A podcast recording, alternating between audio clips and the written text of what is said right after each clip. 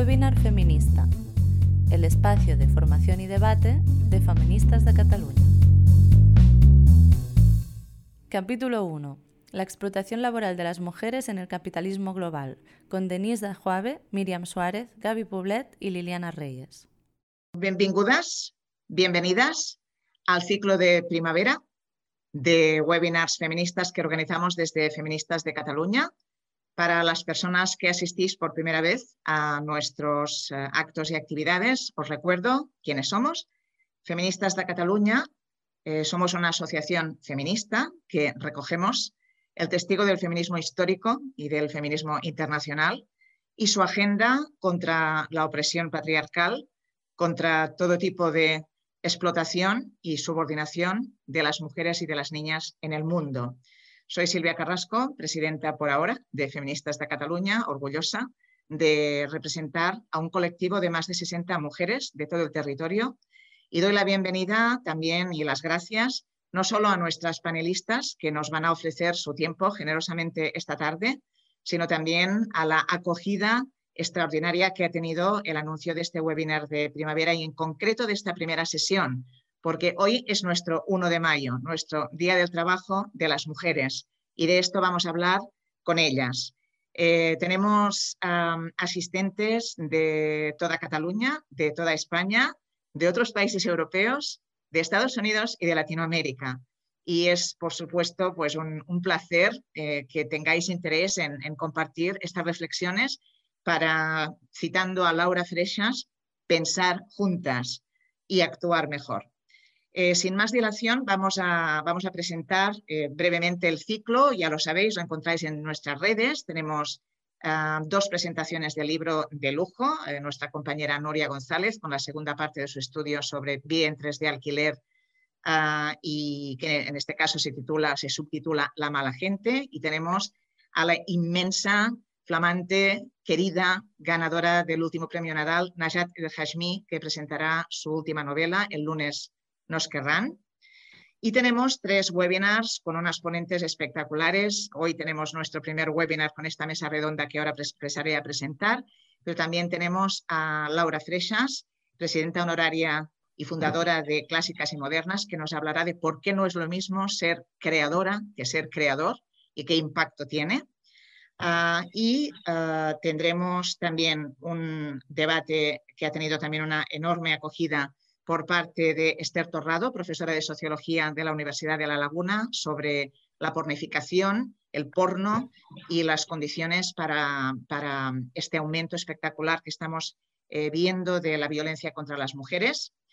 Ah, y cerraremos el ciclo a Marina Pebernat y yo misma con un título que habéis visto ah, de una especie de, mesa a dos que se llama Las antropólogas derribamos mitos, en, el cual eh, vamos a intentar compartir algunas reflexiones, eh, corregir algunos malos usos de conceptos e intentar, como digo, cerrar el ciclo para seguir pensando juntas de cara al verano. Esto será el 1 de julio y ya terminaremos con, eh, perdón, la primera semana de julio terminaremos con ello.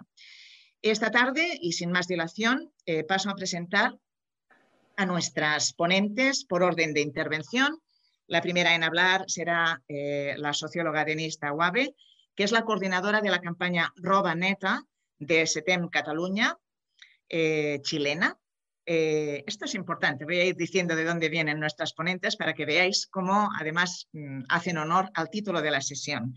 Después tendremos con nosotras a Miriam Suárez del sindicato Las Kellys Cataluña de Ecuador. En tercer lugar hablará la antropóloga, eh, investigadora y directora de la Fundación Europa Sense Murs, Gabriela Poblet, miembro de Feministas de Cataluña, a quien eh, conocéis también por otros webinars, eh, de origen argentino-catalán, vamos a decirlo así, italiano también. y cerrará las intervenciones nuestra compañera Liliana Reyes, socióloga ah, eh, del área de donas del Sindicato Comisiones Obreras de Cataluña, eh, también procedente de México. De manera que veis que quién mejor que las ponentes que tenemos esta tarde aquí reunidas para hablar de la explotación de las mujeres en el capitalismo global.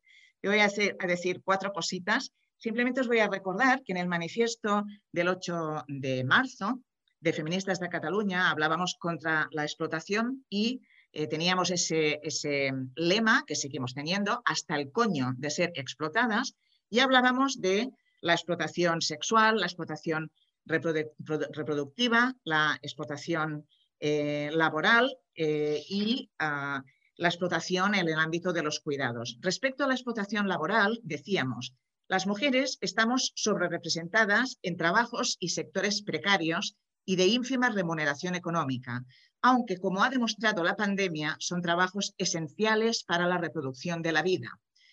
Maestras, cuidadoras de niños y de gente mayor, enfermeras, auxiliares, monitoras de comedor, trabajadoras del hogar, del sector de la limpieza, de los comercios, de la alimentación, del campo, de la confección. Las mujeres hacemos trabajos imprescindibles. Estos trabajos suelen ser en condiciones de muchísima precariedad y de abuso laboral que genera graves secuelas físicas agravadas a menudo por fraudes en la contratación, aprovechando situaciones administrativas irregulares. Exigimos que la Inspección de Trabajo actúe de oficio y de manera efectiva en todos aquellos casos de explotación laboral, así como la extensión y aplicación del convenio colectivo en todos aquellos eh, sectores no regularizados y, si hace falta, con implicación y promoción pública. Por lo tanto, nuestra posición es clara Hoy vamos a ver concreciones, em, detalles, problemáticas específicas, pero también estrategias para solucionarlas y para sobreponernos a estas especificidades de la explotación laboral de las mujeres en el capitalismo global. Y antes de, dar paso a la primera de nuestras ponentes, me gustaría recordar qué quiere decir esto del trabajo. Yo tenía eh, algunos profesores cuando hice la carrera, hace bastante tiempo ya, que iniciaban algunas de sus charlas diciendo antes cuando las mujeres no trabajaban. ¿no? Para muchas de las asistentes, efectivamente, pues eh, alzábamos nuestras cejas y decíamos, ¿cuándo no han trabajado las, las mujeres? Porque, ¿qué es el trabajo? Según la Real Academia de la Lengua Española, el trabajo es el esfuerzo humano que, aplicado a la producción de riqueza. A mí como materialista me gusta más eh, precisar que no se trata de la aplicación del esfuerzo humano a la producción de riqueza, sino al esfuerzo humano aplicado a la producción de recursos, bienes y servicios para satisfacer necesidades humanas, por lo tanto, para crear bienestar, bienestar colectivo.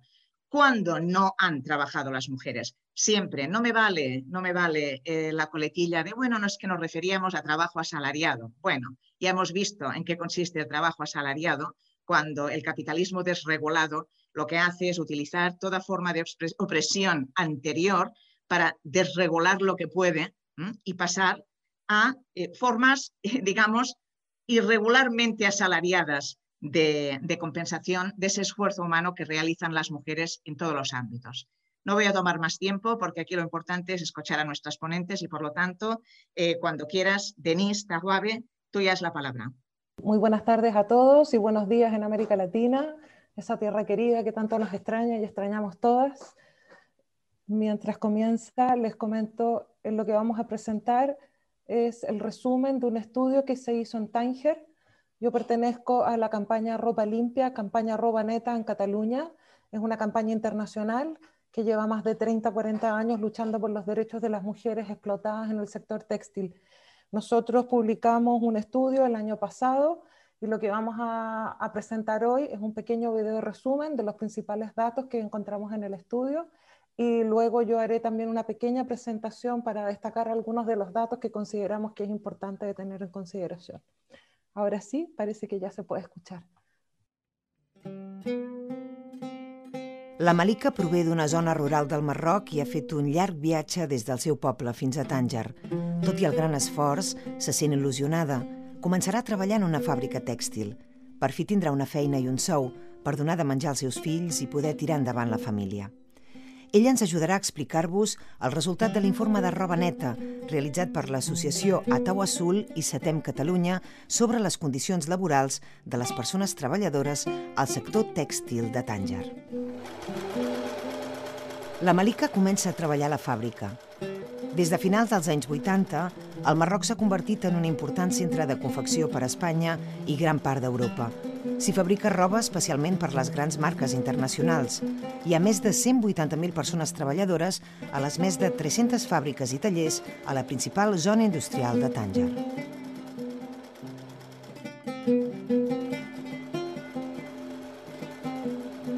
La Malika i les seves companyes treballen sense parar, amb condicions de salubritat pèssimes, en un espai reduït, calorós, fosc. Només poden anar una o dues vegades al bany durant tota la jornada. Fan més de 55 hores a la setmana. Molt sovint han de treballar els caps de setmana per un sou de 250 euros mensuals. Les dones representen gairebé el 70% de les persones treballadores a Tànger.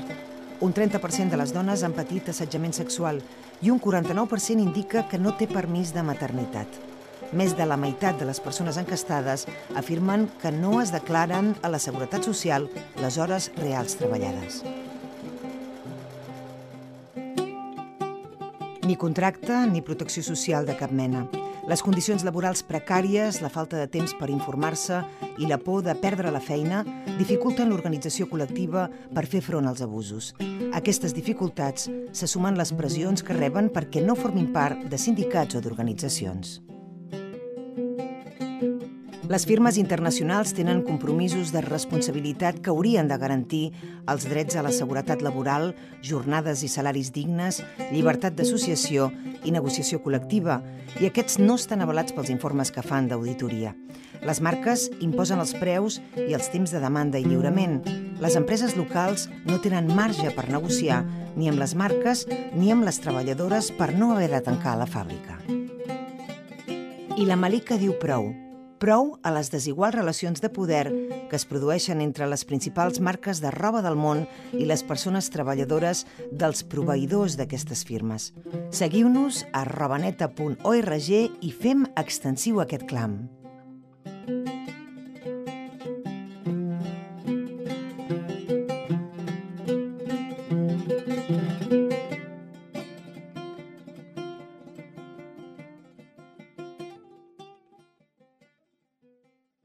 Bueno, pues el vídeo también está en castellano e incluso eh, el estudio también consta de un, un vídeo que hicieron las personas que participaron en el estudio, los encuestadores, en donde eh, son testimonios en primera voz.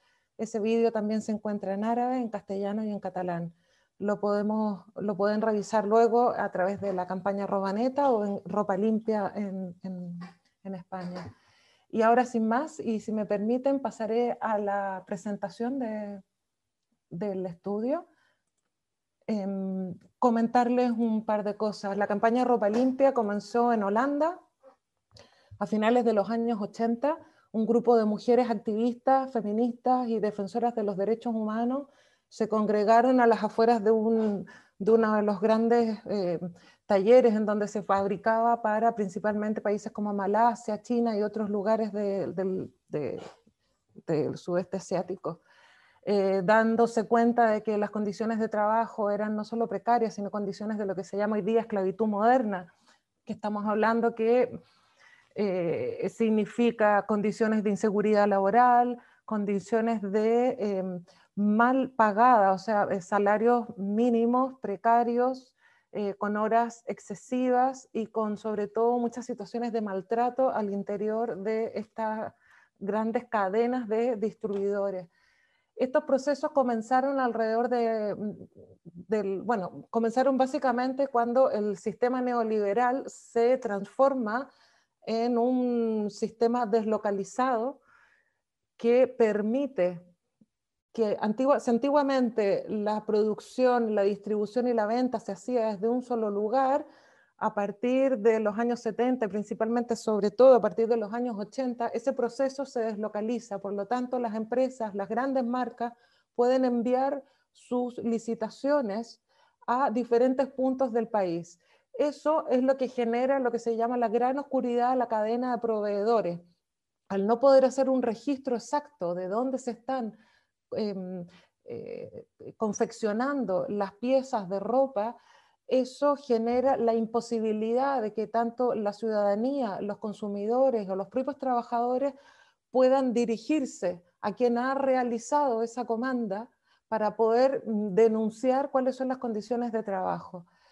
Eso es uno de los principales problemas y realmente nosotros siempre decimos la verdadera revolución sería la regulación, la regulación del modelo económico, la regulación de los procesos comerciales y sobre todo la atención a las condiciones de trabajo que no están siendo abarcadas, a pesar de que hace más de 20, 30, 40 años estas condiciones han sido exactamente fruto de eh, luchas de los movimientos sociales y de los movimientos civiles que a través de los organismos internacionales como la Organización Internacional del Trabajo o por ejemplo la misma ONU o los marcos de acuerdos regulatorios eh, donde se especifican cuáles son los códigos de conducta que se deben tomar en consideración, no son considerados, muy por el contrario, hay una libertad absoluta que permite que tanto las marcas como los inversores y los fabricantes hagan exactamente lo que les interesa.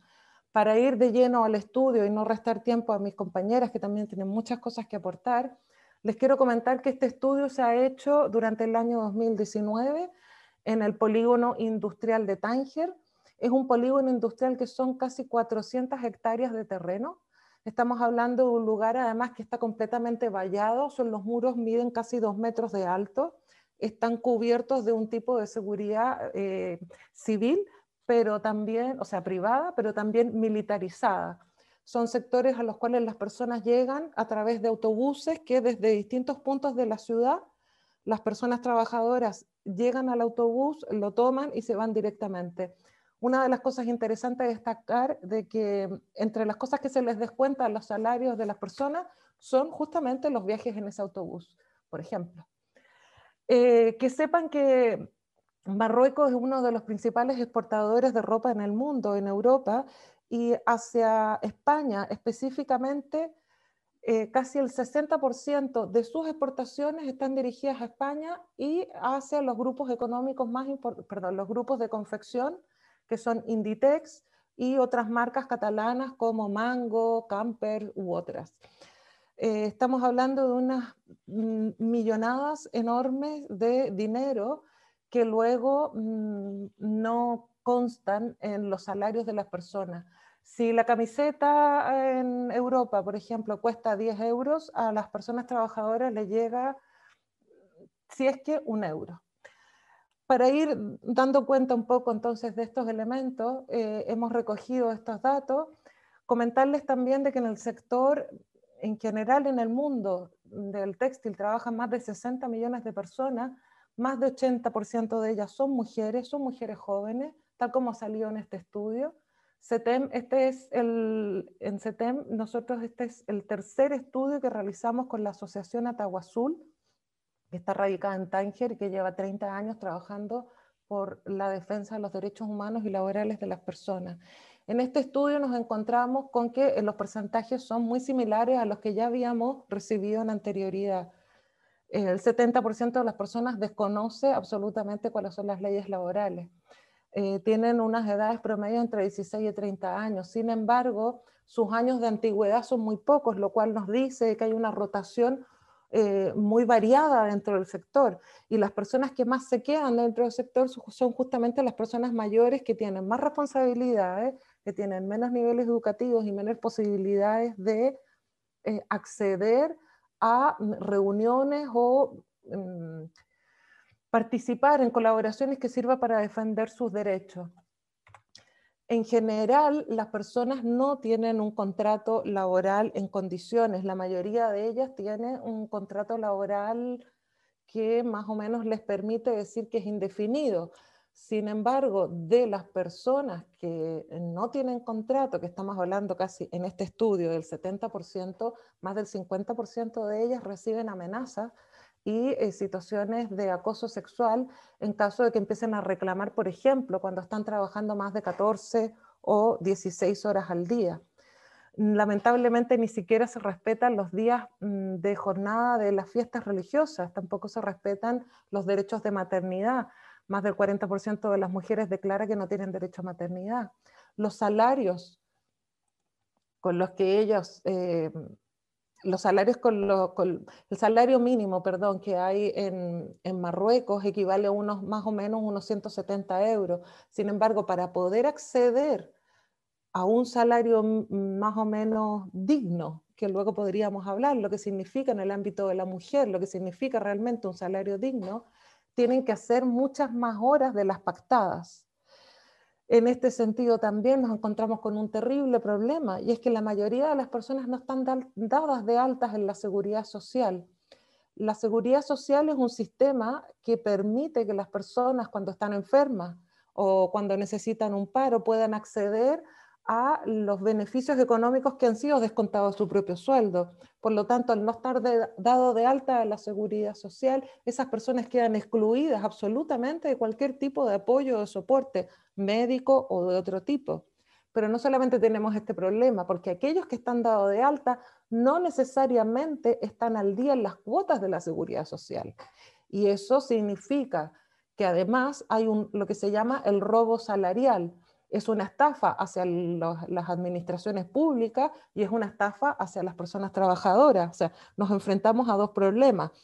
Y es el típico proceso que ocurre en el modelo neoliberal. Las mujeres están enfrentadas a situaciones de esclavitud por razones económicas, pero también están explotadas por razones de patriarcalismo en consecuencia de los patrones culturales de las sociedades en, las cuales ellas eh, participan no es casualidad de que la mayoría de las marcas textiles envían sus licitaciones en países en donde justamente estos elementos influyen muchísimo, dado que las mujeres mm, difícilmente tienen o acceso a condiciones de negociación colectiva o bien permanentemente son amenazadas, perseguidas o bien directamente despedidas. Uno de los principales problemas que hay es justamente en Marruecos que los sindicatos tienen unas dificultades tremendas para poder funcionar. El año 2019, que fue cuando se hizo este estudio, la Unión, la, perdón, la Unión Marroquina de Trabajadores y también la Confederación Democrática de Trabajadores estaban realizando protestas y manifestaciones importantes frente a las entidades de gobierno para exigir que se respetasen los acuerdos sobre derechos laborales que Marruecos había aceptado. Sin embargo, estos acuerdos no se están cumpliendo y es peor todavía, porque lamentablemente eh, eh, estos, em, las personas que, eh, perdón, las primeras personas en ser despedidas cuando se cierra una fábrica o las primeras personas en, ser despedidas cuando hay una crisis como la que hemos estado viviendo durante el último año son personas que tienen una larga experiencia como líderes de trabajadores o bien como dirigentes sindicales. Entonces, efectivamente, nos encontramos ante un ámbito de trabajo que genera desigualdades ya a, nivel eh, aritmético y progresivo. Eh, se están discutiendo los derechos. Utilizamos mucho este tipo em, de, frases porque nos dan la idea de que en el tejido social justamente los derechos de la mujer es por donde se corta el hilo porque es el más débil de la madeja. Y eso significa que las mujeres, por ejemplo, tienen poco tiempo para participar de encuentros que sean significativos a la hora de generar mejores condiciones laborales porque las mujeres en los contextos culturales en donde principalmente se, confecciona nuestra ropa, también sufren de las dificultades en cuanto a género. Eh, tienen unas excesivas cargas laborales a nivel eh, propiamente laboral, pero luego también tienen toda la responsabilidad de las curas de su propia familia.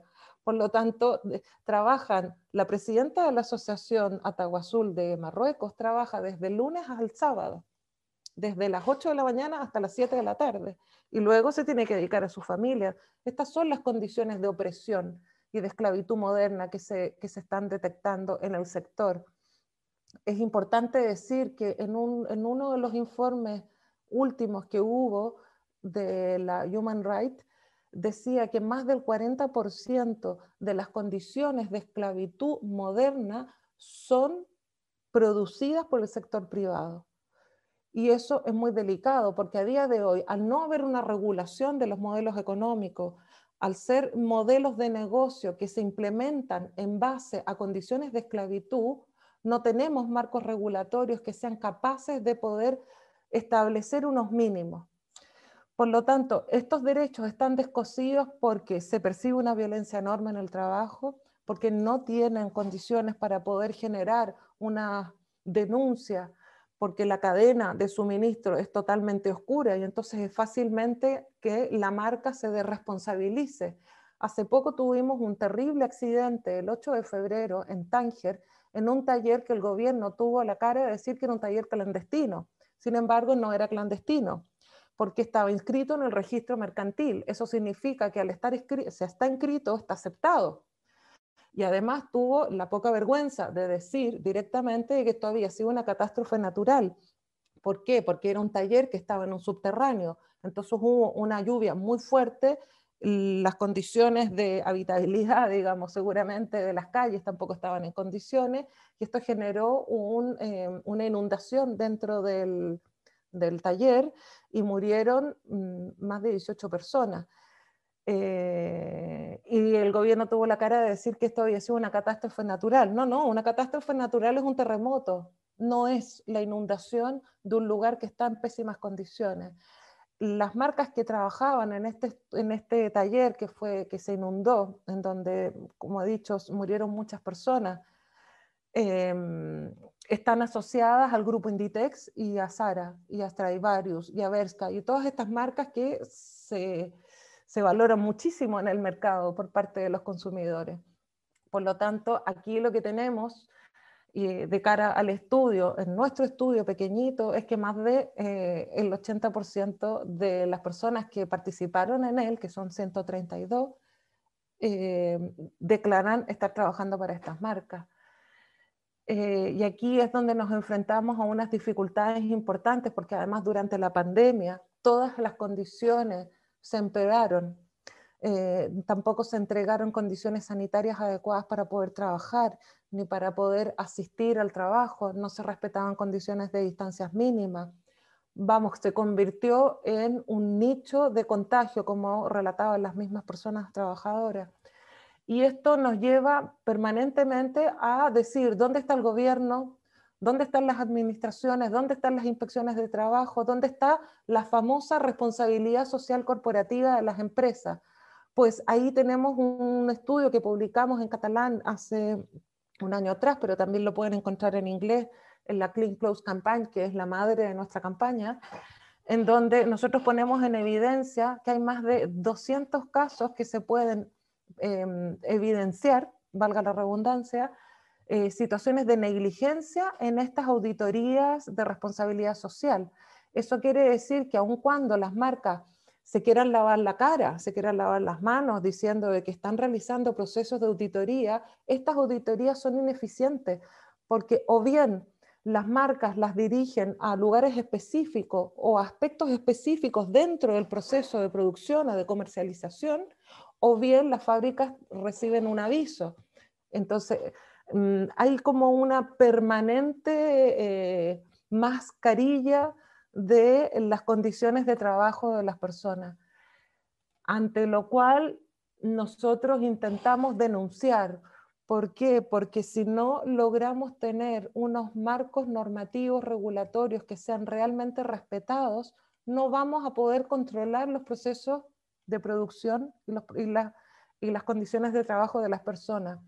A día de hoy, el único marco vinculante, vinculante quiere decir obligatorio, que si tú te comprometes lo has de cumplir, es el acuerdo de Bangladesh. Pero ojo, este acuerdo solo se consiguió después de la muerte de más de 1.300 personas en Rana Plaza en el 2013 en Bangladesh, donde se evidenció que las auditorías no resultaban, porque semanas anteriores, la semana anterior al derrumbe de cinco fábricas, donde murieron estas más de 1.300 personas y innumerables personas heridas, había sido auditoriada y sin embargo no se habían encontrado malas condiciones en el edificio. Este acuerdo surgió producto de la presión de los movimientos civiles y las asociaciones sociales. Y este acuerdo trata, básicamente es un acuerdo tripartito que unifica a las marcas, a la fábrica y a industrial, que es un, una plataforma de trabajadores a nivel global y lo que buscó y lo que consiguió y lo que hemos tratado de mantener hasta el día de hoy es que las marcas em, tomen unos acuerdos obligatorios con sus fabricantes y que si encuentran que las condiciones de trabajo no están en buen funcionamiento, tienen que invertir dinero para eh, rectificar esas malas condiciones. Pero además incluye otro aspecto muy importante y es que las personas trabajadoras pueden participar y pueden hacer denuncias y son confidenciales. Lamentablemente, este acuerdo hemos tenido que, hacer una presión permanente para que se mantenga. Este año hemos intentado que este acuerdo no solo se quede en Bangladesh, sino que se abarque a otros países como Pakistán o como Marruecos, en donde se notan las condiciones también pésimas, eh, y que además se abarque hacia un ámbito de lo que es la seguridad eh, a nivel de salud, por justamente la inmensidad de casos de robo salarial que hemos detectado a través o de no estar al día en las cuotas de la seguridad social o de no estar al día, eh, no estar de alta en la seguridad social o en situaciones en donde los contratos son básicamente de palabra. Eh, a día de hoy existen procesos em, intencionales de marcos regulatorios de debida diligencia que se están intentando implementar en Europa. Eh, este año se logró que se incluya dentro de, la Comisión de Derechos Humanos de la Comisión Europea. Sin embargo, tenemos que tener mucho cuidado porque ya sabemos que lo que hace el sistema y el poder es institucionalizar el conflicto para deshacerse de él. Cuando digo esto, digo, ojo, porque cuando nos hablan de responsabilidad social corporativa, también nos quisieron decir de que iban a cuidar de los derechos de las personas y sin embargo lo que han hecho es seguir lavándose la cara. Y cuando nos hablan de diligencia de vía, también tenemos que empezar a leer más entre líneas, porque hay una serie de resquicias legales que permiten que estos procesos de explotación continúen, porque no existen exactamente todos los mecanismos necesarios para que sean realmente condiciones obligatorias, normativas obligatorias. En el Estado español y en Cataluña también estamos intentando llevar a cabo procesos, em, al menos generar eh, leyes o centros que sean capaces de recibir las denuncias de las personas trabajadoras y ver en qué condiciones se está trabajando, pero no solo aquí, sino en el exterior. Dado que la deslocalización es un proceso productivo que genera infinidad de posibilidades de trabajo, desde una gran fábrica hasta personas que trabajan en su casa, mientras las marcas no se comprometan con hacer realmente transparente, no una, como lo han hecho algunas, sino todas y cada una de las fábricas y talleres que trabajan para ella, no podremos realmente seguir el hilo de las explotaciones. Entonces nos encontramos ante un problema jurídico y por eso decimos la verdadera revolución es la regulación del mercado. Otro punto, y tal vez con esto voy terminando para no avasallar, es que eh, nosotros intentamos en nuestros procesos de campaña, porque la campaña Ropa Limpia, Ropa Neta, lo que se dedica es hacer denuncia de las malas condiciones laborales, salariales, pero también intentamos hacer toda una serie de procesos de sensibilización para dar a conocer a las personas cuáles son las condiciones de trabajo, pero también para sacarnos el velo de la ignorancia, ¿no? Que el consumo no te consuma, yo siempre lo digo, ¿por qué? Porque los mecanismos publicitarios que utilizan las marcas nos ayudan a entender cómo funcionan. A día de hoy las personas utilizamos solo un tercio de las cosas que compramos. Este proceso, este modelo de fast fashion, de, moda rápida, ha generado una tremenda presión hacia las personas trabajadoras, porque las marcas simplemente van y solicitan a las fábricas de una semana para otra la generación de toneladas de ropa, sin compromisos de mantención, pero además sin tomar en consideración que el costo de producción lo terminan trabajando, lo, terminan pagando las personas trabajadoras. Son costos de producción tan bajos que lo que hacen los, los proveedores es asumir ellos el costo para poder garantizar que puedan mantener abierta y en funcionamiento sus talleres. Solo decir, y para terminar, que eh, el consumismo eh, tiene unas especificidades que nos ayudan a entender cómo funcionan en nuestra mente. Cuando nosotros consumimos, consumimos porque nos sentimos identificados con un modelo estético que nos están promoviendo, pues nos sentimos identificados con una capacidad de gasto, ¿no? Con, un, con una clase social, con un poder adquisitivo. Por eso mucha gente eh, joven se muere por tener unas zapatillas Nike, porque de esa manera se identifica con el éxito. Son los factores subliminales y psicológicos que tiene el consumo. Y porque además en el consumo neoliberal hay un factor importantísimo, que es la apropiación, la acumulación y la propiedad, que nos hace sentir seguros. Eso se ha visto muy claramente durante el año de la pandemia, en donde los supermercados, cuando comenzó toda la pandemia, la gente se fue a arrasar como si hubiese una crisis de hambruna espantosa. Y lo que hace justamente la publicidad y toda la información que recibimos para consumir ropa, para consumir calzado, para no perderte ninguna rebaja, es justamente estimular estos aspectos que son más psicológicos. Y aquí es donde nosotros decimos, basta, porque hay otras maneras de consumir, porque hay otras maneras de poder realizar Mm, trabajos que no eh, vulneren los derechos de las personas, porque hay un, porque además este es uno de los sectores que genera mm, eh, más em, rendimiento a nivel económico. Es el segundo sector que contamina más nuestro medio ambiente después de la industria cárnica y alimentaria. Porque a día de hoy no tenemos buenos procesos de reciclaje de la ropa. Y quienes realizan estos procesos a día de hoy, al menos aquí, son organizaciones sociales que dan empleo a más de 150 mil personas a través de reciclar ropa y a través de revenderla y sobre todo dan trabajo a personas que están en riesgo de exclusión social. Por lo tanto, hay otras maneras de vestirse, hay otras maneras de calzarse, hay otras maneras de vivir y eso es lo que nosotros buscamos, que las personas tengan esta información, que sepan por qué su ropa es tan barata, qué es lo que hay detrás de un costo tan, tan, tan bajo en la ropa. Explotación, eso es lo que hay, esclavitud. Y eso es lo que tenemos que detener, porque somos las mujeres, además las que más consumimos ropa, son las personas y mujeres jóvenes, además, las que más se ven tentadas a tener esta imagen estética que nos divulgan a través de los medios de comunicación y que son formas de patriarcalismo y de cosificación de la mujer que además deben llamarnos la atención de una vez por todas, porque es a través de la moda que nos hacemos visibles entre los otros. Eso es la interpretación de mucha gente y esos son los modos que queremos cambiar. Así que en ese sentido, nuestra invitación es a que visiten nuestra web, conozcan los recursos. Hay un aplicativo que permite identificar distintas marcas y cuáles son las, las denuncias que se han hecho, ya no solo a nivel de explotación laboral, sino también a nivel de contaminación ambiental. Solo debo decir, por último y para acabar, de que a día de hoy las 60 millones de personas que están trabajando eh, el año pasado, eh, durante toda la pandemia, quedaron millones de personas que a día de hoy todavía no terminan de cobrar su sueldo.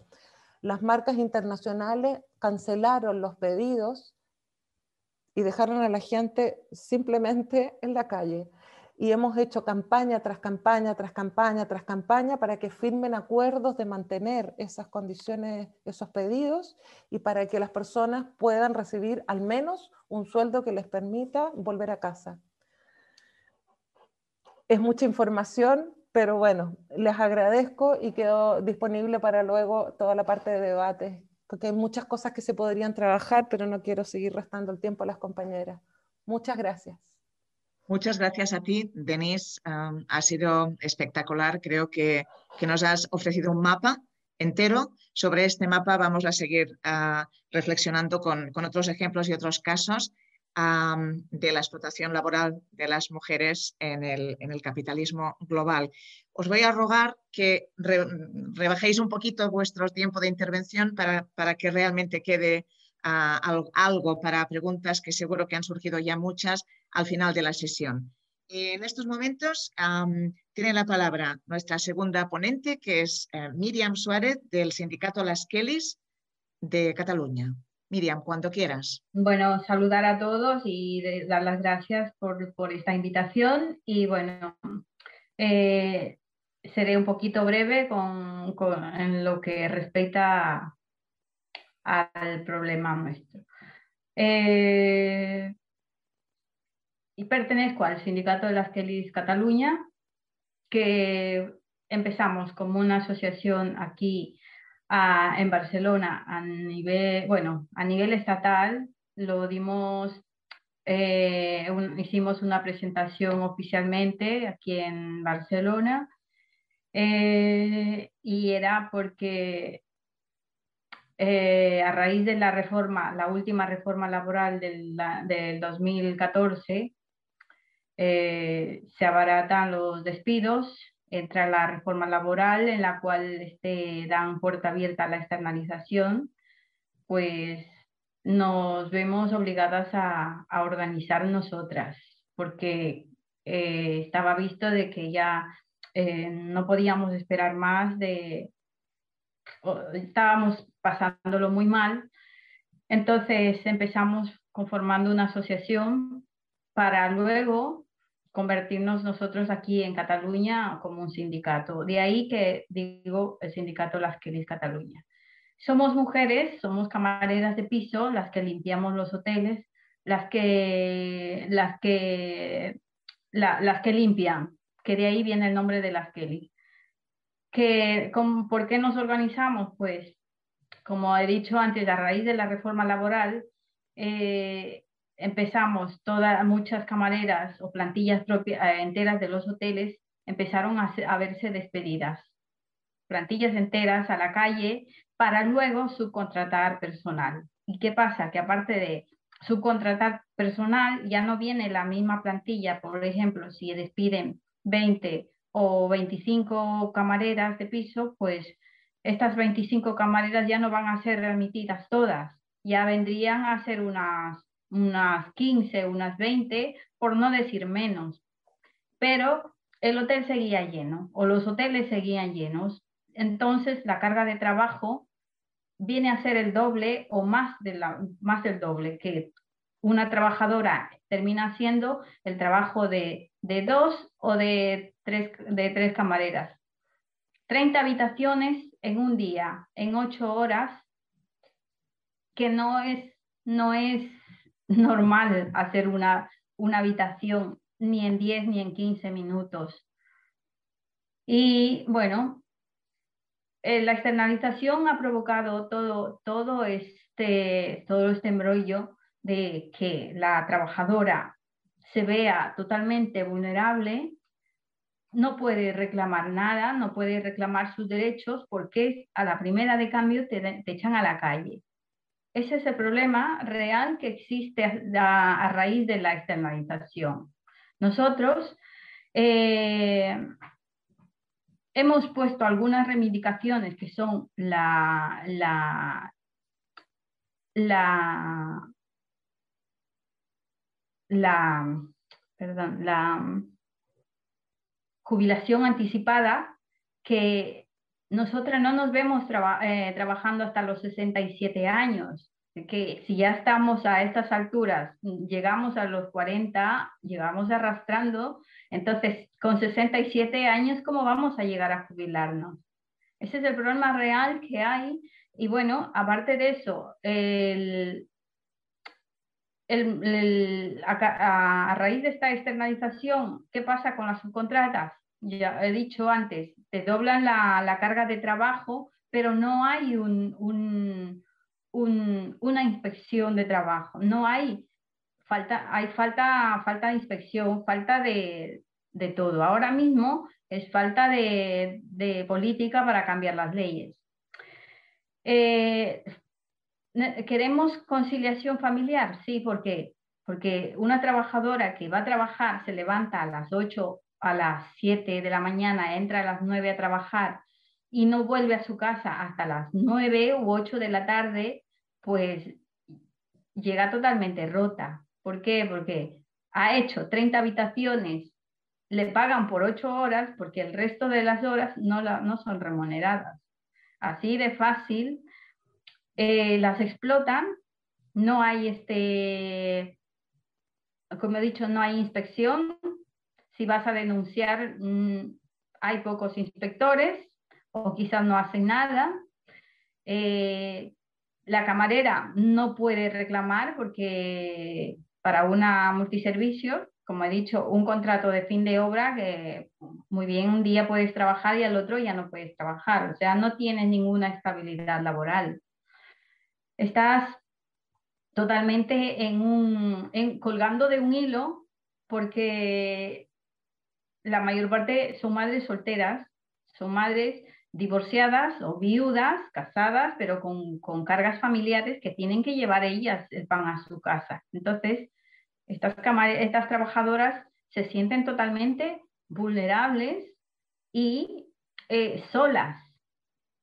Y de ahí es que nosotros empezamos a reivindicar, porque estamos cansadas de que eh, nadie, nadie haya hecho nada, tanto los sindicatos, los, gobiernos, uno tras otro ha entrado, pero ninguno ha hecho absolutamente nada para cambiar.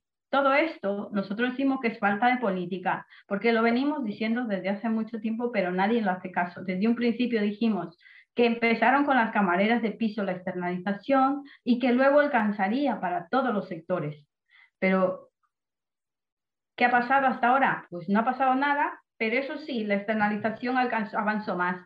Ahora ya la, externalización es como un cáncer que ha avanzado a todos los sectores, es global y que ahora mismo eh, eh, eh, necesitamos urgentemente de un cambio, un cambio político, de un cambio real. No queremos promesas, no queremos que, nos, que, nos, que, nos, que nos engañen con palabras bonitas que eso ya la sabemos nosotras de, todo, de, todos, los, de todos los lados, por todos, por todos sitios vienen lo mismo, pero no, no hay cambios reales.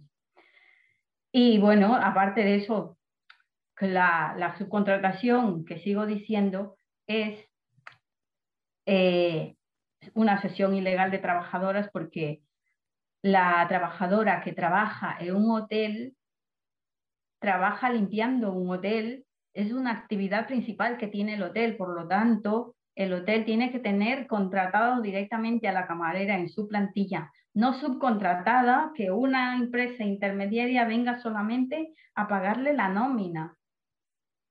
Todo eso hemos venido reivindicando nosotros. Las enfermedades laborales, pues las enfermedades laborales a causa de los movimientos repetitivos que son causados por la sobrecarga de trabajo. Es que eh, una camarera que entra a trabajar a las 9 y que tenga que irse a las 8 o 9 de la tarde, que no ha comido, que no ha tomado agua, que no ha podido ir al baño y que, y que encima te digan que tienes que acabar el trabajo si no, no te vas o que ya no vuelves mañana, amenazada totalmente, tal como ha dicho la compañera Denise, amenazada bajo coacción, tienes que trabajar porque porque sabes que ese ese trabajo es el que te alimenta a tu familia.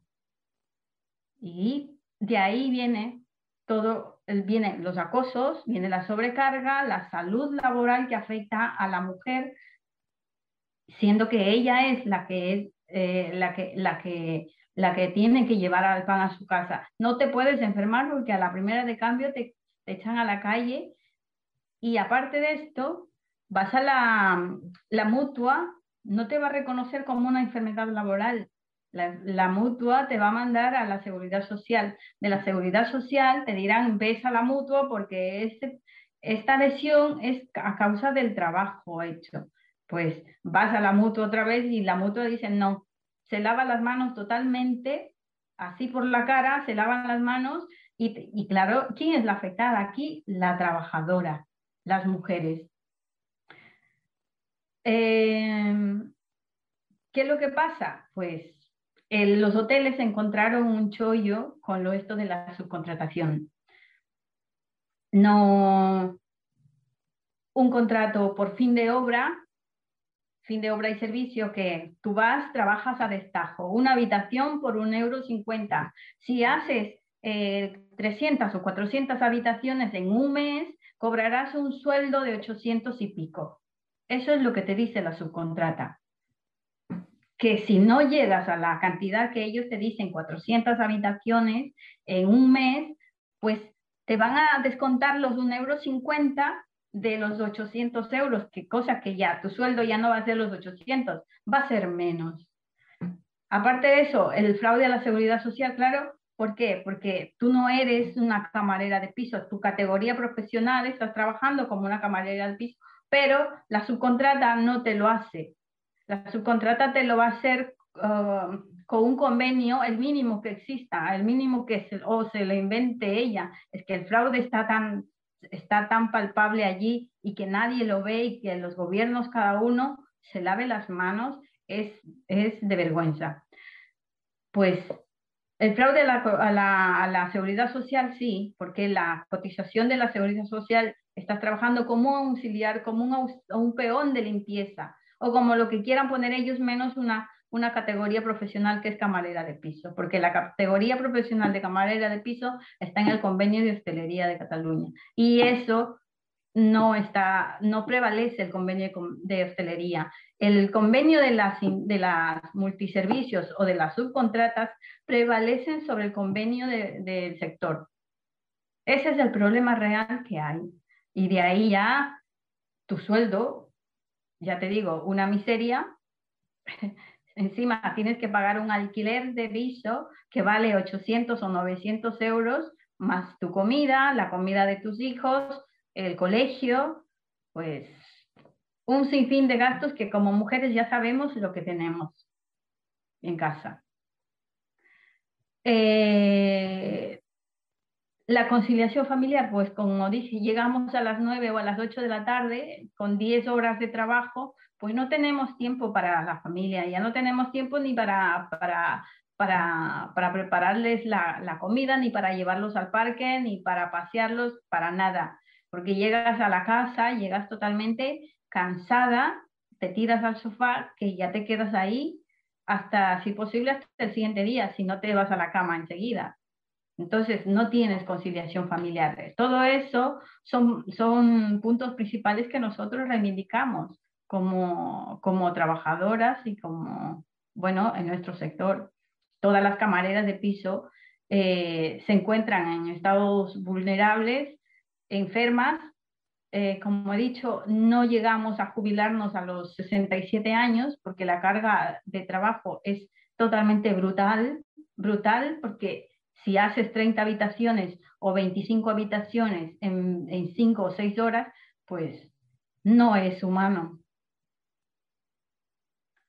Y de ahí es que cae rota, la mayor parte de las trabajadoras están enfermas con lumbalgias, con tendinitis, con, con el túnel carpiano, con las cervicales, todas tenemos algo. Y lo peor es que vamos medicadas con, con, una, con una bolsa de, de pastillas para avanzar en, todo el día. O sea, es que no tomas las pastillas y tienes que seguir trabajando. Ese es el problema, ese es lo que pasa. Eh, ¿Qué es lo que nosotros queremos? Pues nosotros hemos puesto en la mesa el fin de la externalización, como ya hemos dicho también, Aquí en Cataluña, en el 2017, cuando se firmó el convenio de Cataluña de, hostelería, pues eh, queríamos que se acabe, que, no, admitan la externalización. Queríamos que tanto UGT como comisiones obreras, que son los sindicatos que negocian, pues que ellos limiten la externalización de, servicios esenciales y aquí sería el sector de las camareras de piso. No se llegó a cabo, se, creo que se hizo la, equiparación salarial, que eso que a nosotros no nos interesa porque claro, nosotros trabajamos con un convenio de hostelería que tendría que tenía que aplicarse ese convenio y ya está, nada de, nada de equiparación salarial. Eh, aquí, aparte, al gobierno le hemos llevado también a la mesa el fin de la externalización para que se prohíba la actividad principal, las actividades principales de una empresa no se tengan que externalizar. Eh, en nuestro caso serían los hoteles, puesto que esto ya es en el estatuto de, el artículo 41 del Estatuto de los Trabajadores, que, la, que se tendría que modificar, que se tendría que modificar también lo de las enfermedades laborales para que, para que hayan más, más, más eh, estudios, para que haya más controles en, los, en, lo, en la carga de trabajo. No podemos seguir trabajando, no podemos aceptar esta esclavitud moderna. Es que estamos en el siglo XXI y seguimos, eh, vamos para atrás como los cangrejos. En vez de seguir para adelante, vamos para atrás. Pero aquí todo el mundo se lava las manos, tanto el gobierno. Cada gobierno que entra, como he dicho antes, ninguno ha hecho nada. O sea, de los políticos es ya la vergüenza esperar algo más de ellos. Y bueno, nosotros queremos cambios reales y yo pienso que como mujeres tenemos que implicarnos más y luchar por, por nuestros derechos para cambiarlo. Creo que, creo que he dicho todo. Lo siento si me he olvidado algo. Muchísimas gracias, Miriam. Yo creo que ah, tienes muchísimas más cosas que decir, pero con todas las que nos has dicho, yo creo que, que nos hemos hecho una idea muy precisa y, muy inquietante, aunque lo podemos suponer con todos los detalles y los ejemplos que pones, eh, creo que, has avanzado en ese mapa que nos ha proporcionado Denise. Tú le has puesto además eh, el carácter local, esto que está pasando aquí, viviendo en gran medida de la industria del turismo, está pasando esto. Entonces, eh, ya tenemos dos eslogans, regularización revertir externalización. Por supuesto, con el eslogan de fondo de estamos hasta el coño de ser explotadas. Muchísimas gracias. Eh, vamos a dar paso a nuestra tercera ponente. Como podéis ver, estamos combinando entre señalar problemas y también aportar estrategias, estrategias para organizarse y hacer frente a lo que está ocurriendo, a este cangrejo que va para atrás, como decía ahora mismo Miriam. Muchas gracias, Miriam. Eh, doy paso ahora a nuestra compañera Gaby Poblet. Uh, Gaby, creo que tienes una presentación. ¿Sí? Sí. Hola, buenas tardes. Muchísimas gracias y la palabra es tuya. Vale. Bueno, hola, buenas tardes. Muchísimas gracias a Feministas de Cataluña por organizar este panel que es tan, tan enriquecedor. Muchísimas gracias por participar también, muy especialmente a Denise, a Nirian y a Liliana es un honor aparte compartir con, con, mujeres tan potentes latinoamericanas aquí en Barcelona, que es casualmente y no casualmente la globalización creo que nos ha traído aquí. Y bueno, eh, gracias. Y saludos también a la gente que nos está mirando, parece la tele, que de, desde, América Latina, que es realmente impresionante la cantidad de público que hay. Eh, bueno, mi presentación es acerca de, las trabajadoras del hogar, mejor dicho, del, yo diría, y ya voy a empezar a introducir también algunos conceptos y aclaraciones, me gusta decir del servicio doméstico y de cuidados, porque no acabo de convencerme de que sea un trabajo. Las trabajadoras tengo muy claramente que son sujetas trabajadoras, pero, pero lo que es el sector Prefiero llamarlo servicio de momento para no caer en eufemismos, pero bueno, y ya luego entrando en materia, también aclararemos un poquito esto de los cuidados y por qué en España decimos servicios domésticos y cuidados todo junto, qué es lo que está sucediendo aquí. Em, bueno, voy a, sí que voy a compartir la ponencia por esto de guiarme y no perderme en el tiempo. Ahí, ¿no? Sí.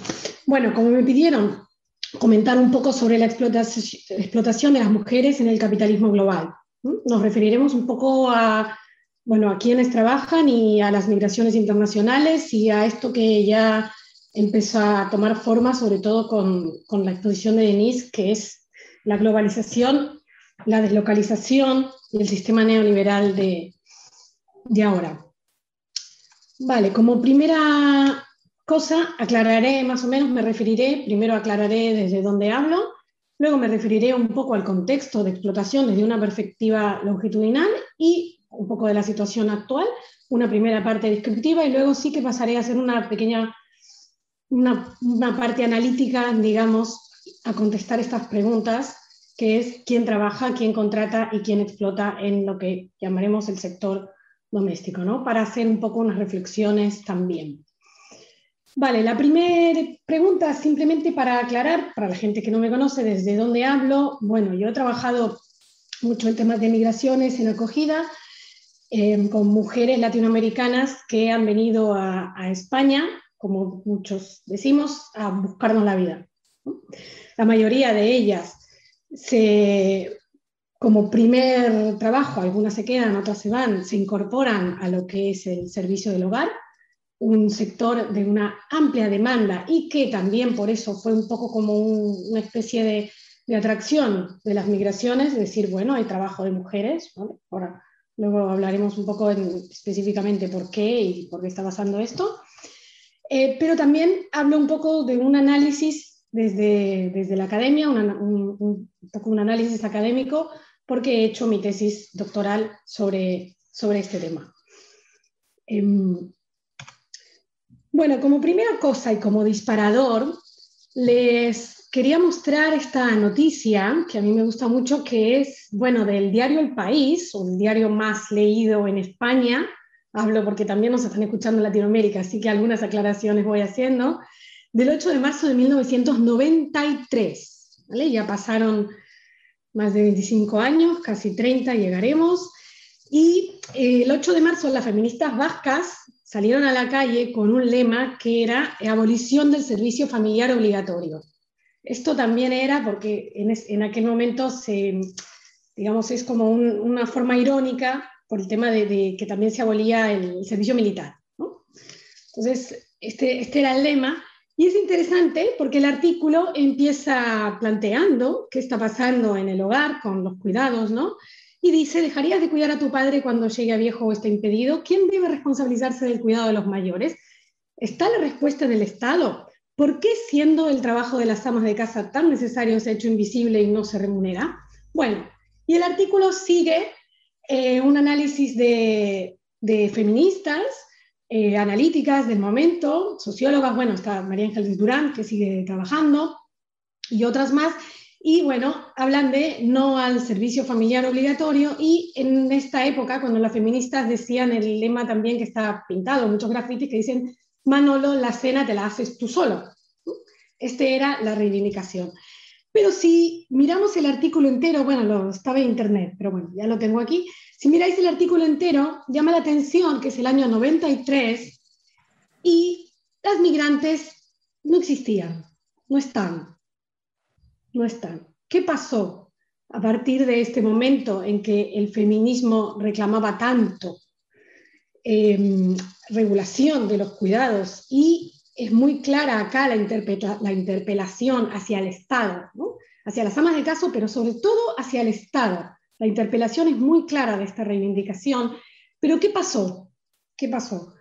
Pues que no, que el Estado no, el Estado no se hizo cargo. El Estado no se hizo cargo y llama la atención que en toda la noticia, y es del año 93, no se habla de migrantes, sin embargo, ya estaban llegando, ya había, ya empezaban incluso a hacerse estudios, sobre todo de mujeres dominicanas en Madrid, peruanas en Barcelona, ya empezaban a llegar, se iban integrando más que nada a eh, casas de gente más bien rica, parejas que se iban emancipando y que entonces necesitaban conciliar y empezaban a contratar mujeres que, bueno, había, antes trabajaban españolas que se iban jubilando y empezaban a contratar mujeres que venían de, de América Latina, también luego empezaron a llegar de Filipinas y de Rumanía y también mujeres de Marruecos, no nos olvidemos.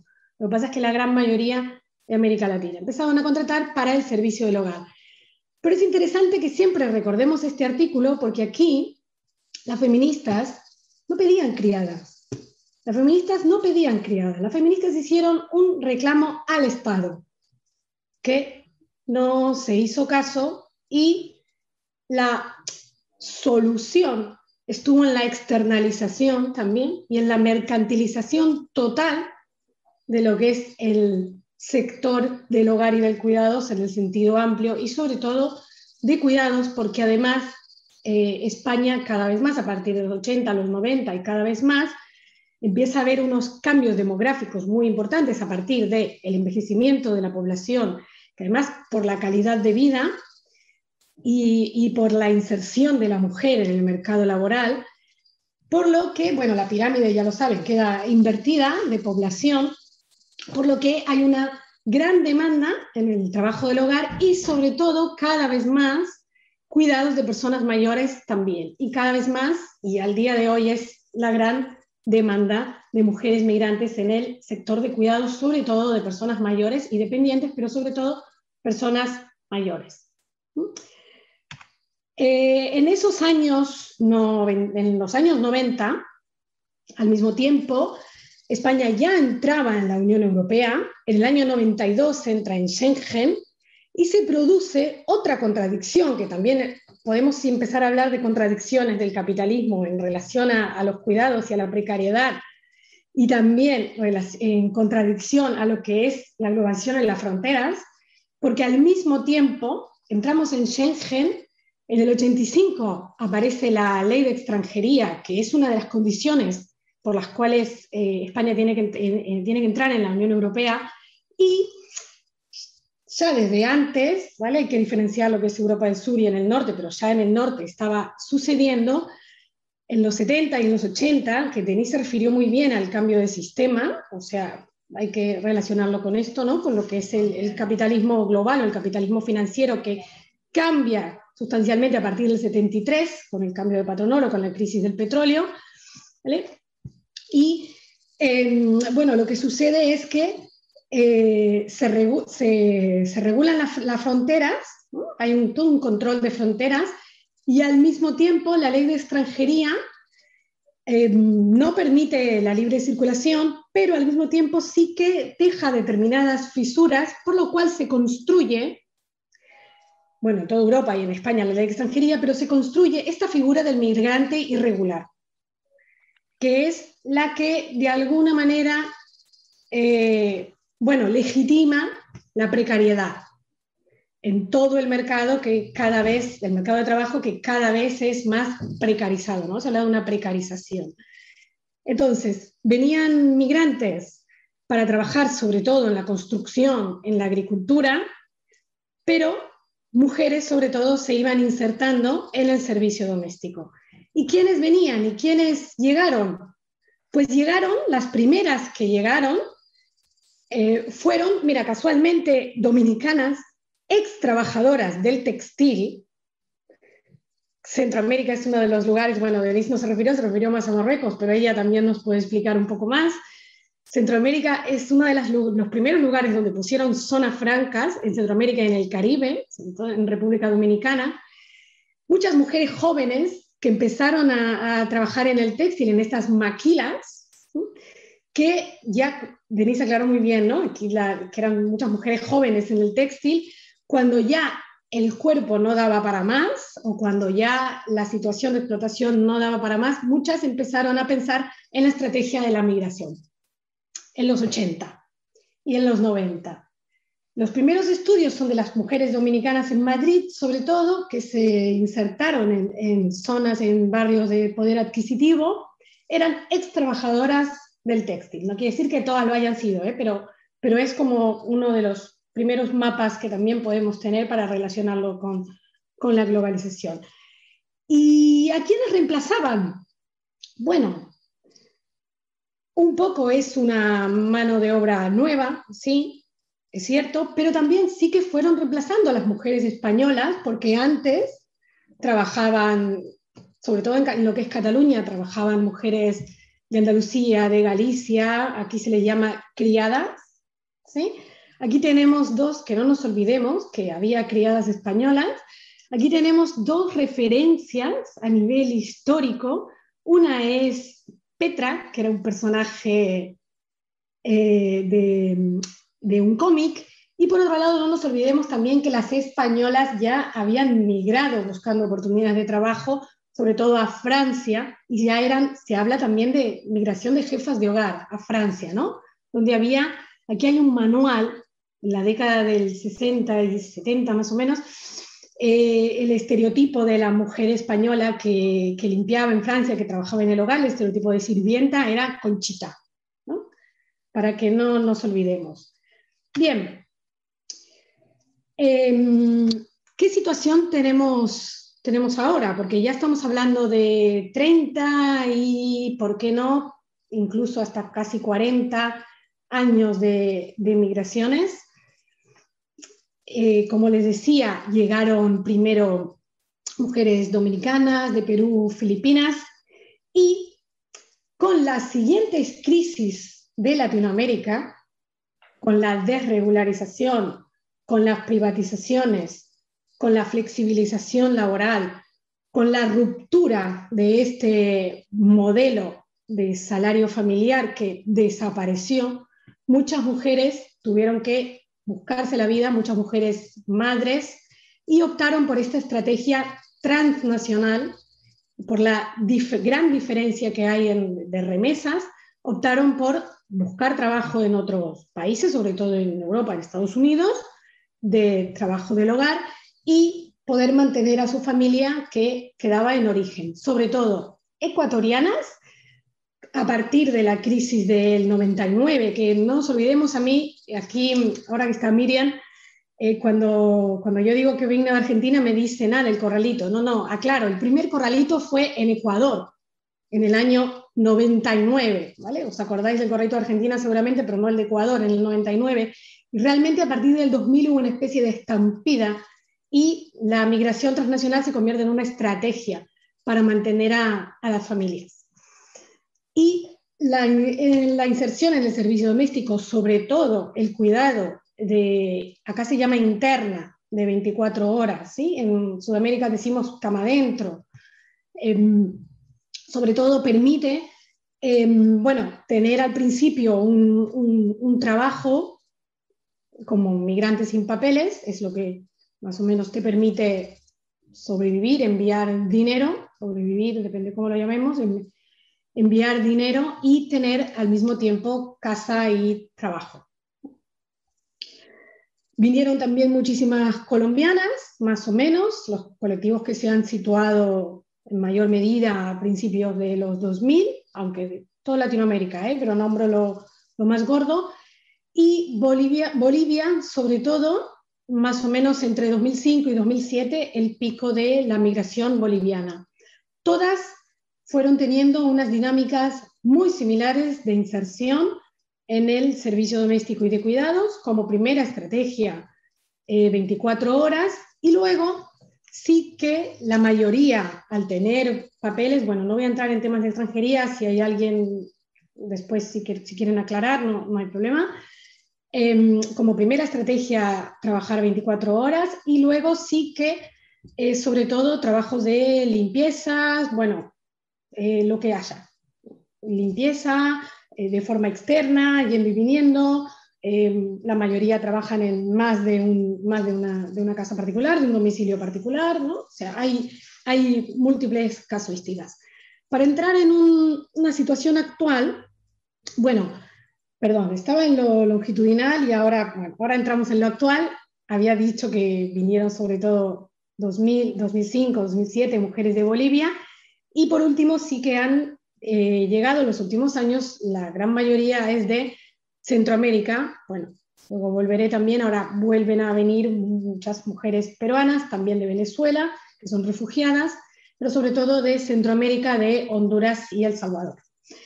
Bien, el mapa actual del sector doméstico y de cuidados dice que eh, inscriptas, o sea, de forma regular, no voy a entrar tampoco en temas legales porque me extendería mucho, pero si queréis luego preguntar o luego Liliana también puede aclararlo, eh, total inscriptas en lo que se diría, vamos a, hablarlo en sudamericano, en blanco. Eh, de forma regular, con un contrato de trabajo, son casi 400.000, bajó un poquito en el año 19, no pondré cifras del 20 porque el COVID complica mucho, son cifras del 19, eran un poquito más, pero bueno, se mantiene ahí desde hace ya muchísimos años, pero sin embargo, en la EPA, que es una encuesta, la encuesta de población activa, se habla más o menos siempre de 600.000 personas. Yo digo que esta es una especie de cifra mágica en España porque se mantiene por décadas esta cifra, es un poco inexplicable porque da la sensación, por un lado, por estudios cualitativos y otro tipo de estudios sobre cuidados, que el sector eh, tiene una demanda muy, muy amplia, pero se mantiene generalmente en esta cifra. Tiene bastante que ver con aquí con, con las relaciones, los roles, lo que la gente contesta en encuestas, etc. Eh, bueno, aquí tengo las cifras también para Cataluña. Es un sector altamente feminizado, ya lo sabemos, donde la mayoría son extranjeras. Tengan en cuenta que ese 43% se refiere a residentes, porque los datos del ministerio van, eh, no son por, por, lugar de nacimiento, sino por, por nacionalidad. En realidad son muchísimas más porque ya hay muchísimas latinoamericanas que estamos nacionalizadas españolas, pero esto lamentablemente no lo podemos desglosar. Bueno, la OIT habla cerca de un 30% de trabajo irregular, que sería trabajo informal.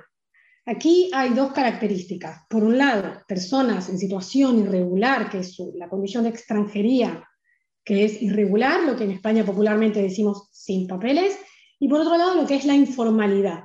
Yo lo voy a distinguir diciendo irregularidad e informalidad para poder aclarar, porque una de las eh, características de este sector es una muy alta informalidad, no solo dada por la situación de extranjería de no tener papeles, sino en general y por una cuestión, ya diré, casi eh, cultural, social y cultural, y además porque no hay inspecciones laborales, hay una muy alta informalidad. También lo había y lo hubo casi siempre cuando trabajaban mujeres españolas, que no estaban dadas de alta bueno, ahí Denis también lo explicó, en la seguridad social. Es seguridad, aquí decimos seguridad social. Bueno, tener en cuenta también que estamos hablando del mayor sector laboral de mujeres migrantes en toda la Unión Europea. O sea, el trabajo de mujeres de, eh, migrantes, prácticamente de acogida, por decirlo así, el primer trabajo por excelencia en toda la web.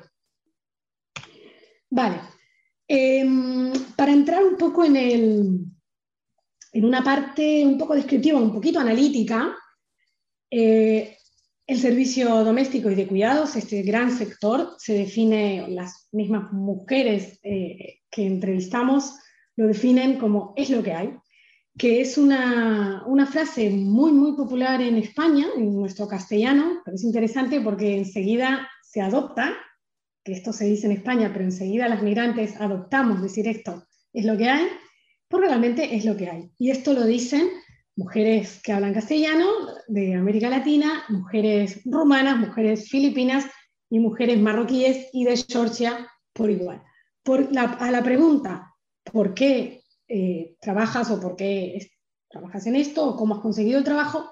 Es lo que hay, porque realmente es lo que hay, porque eh, la globalización nos pone aquí.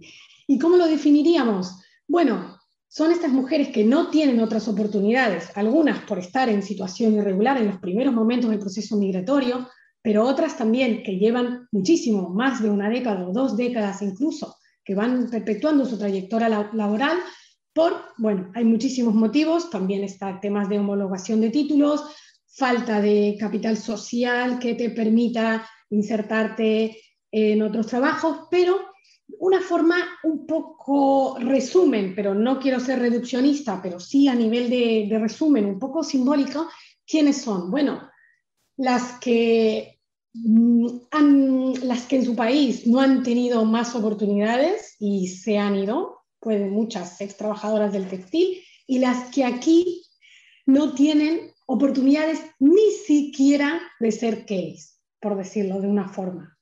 Porque Camareras de piso eh, es un sector, como ya lo explicó Miriam, eh, externalizado, sumamente precario y explotador, que además trae consecuencias brutales en la salud de las mujeres, pero sin embargo es un trabajo que eh, produce organización colectiva, que las Kellys es un ejemplo del mejor, aprovecho para transmitir toda la admiración y las felicitaciones de cómo se han organizado todos estos años, cómo han crecido en organización. Em, pero son trabajos donde uno tiene compañeras. En el servicio doméstico, no. Muchas veces hay gente cuando me pregunta sobre el sector doméstico y de cuidados, me dice, ah, sí, las Kellys o las que limpian, bueno, son lo mismo, claro, están como las Kellys. No. Hacer la misma tarea en concreto, que es limpiar, muy en concreto, que es limpiar, no quiere decir que sea un sector, que sea el mismo sector. ¿Por qué? Porque el servicio del hogar se define por dos cosas sustanciales que lo quitan de lo que es la esfera productiva, lo que es el trabajo en sí, que son, por un lado, que es en el ámbito del hogar, que no es del ámbito laboral, es que tiene consecuencias, causas y consecuencias simbólicas de lo que es la esfera del hogar, y también materiales, porque no hay inspecciones laborales, porque el domicilio no es un lugar de trabajo. Y por otro lado, que el sector doméstico y de cuidados se define por el rol y no por las tareas. Hay un montón de carga simbólica que hay que, considerar, que es también donde está la explotación. Porque una trabajadora del hogar em, vuelve a su casa o una trabajadora interna, eh, quizás, no, voy a entrar en comparaciones, ¿eh? simplemente es para desglosar de qué estamos hablando, ¿no? Em, llega sumamente cansada más o menos que una trabajadora Kelly o que una trabajadora del textil o que una trabajadora de otra fábrica o que una trabajadora, una profesora de la universidad. O sea, mismas horas de explotación a lo mejor, pero vuelve a su casa cansada igualmente, eh, desconecta, hay, hay, una trayectoria laboral, em, hay una hay una relación colectiva, hay compañeras de trabajo, ¿no? La trabajadora del hogar, eh, no. Eh, hay una, se produce lo que es, hay una apropiación de la persona, pero también de la personalidad. Ahí es donde está la explotación, no solo en la fuerza laboral, sino en toda la carga que implica cuidar, pero que además implica servir, servir en otra casa, lo que es eh, limpiar eh, la mugre ajena, por decirlo de una forma bastante delicada, como lo decimos en Argentina, lo que es limpiar la mugre ajena y la vida íntima de otras personas. Eso hace que te intenten anular como persona, ¿no? que intenten apropiarse de tu, persona, de tu persona y de tu personalidad. La trabajadora del hogar tiene que ser eh, callada porque no puede, no, no, pues esto no tiene que ser, hay todo un, estereotipo de, sumisa, de callada, etcétera, ¿no? Todo lo que es esta, esta carga simbólica que a nivel material también pasa porque está regulada como una relación especial, pero deja todo y si bien está regulada, hay una ley, o sea, hay derechos, hay una ley, en la práctica no se cumplen por todas estas dimensiones simbólicas por la relación laboral, pero también porque sí que la ley ampara de alguna forma que es una relación de confianza. Una relación de confianza dentro del hogar. Y aquí es donde se agarran para, todavía hay determinados derechos, como por ejemplo el desistimiento, el despido que te pueden despedir por eh, falta de confianza, eh, que hace a esta relación especial, prácticamente íntima, dentro del hogar, pero en realidad es una relación de explotación y de completa desigualdad la que se produce. ¿Qué tipos de relación de explotación hay? Claro, hay de todo.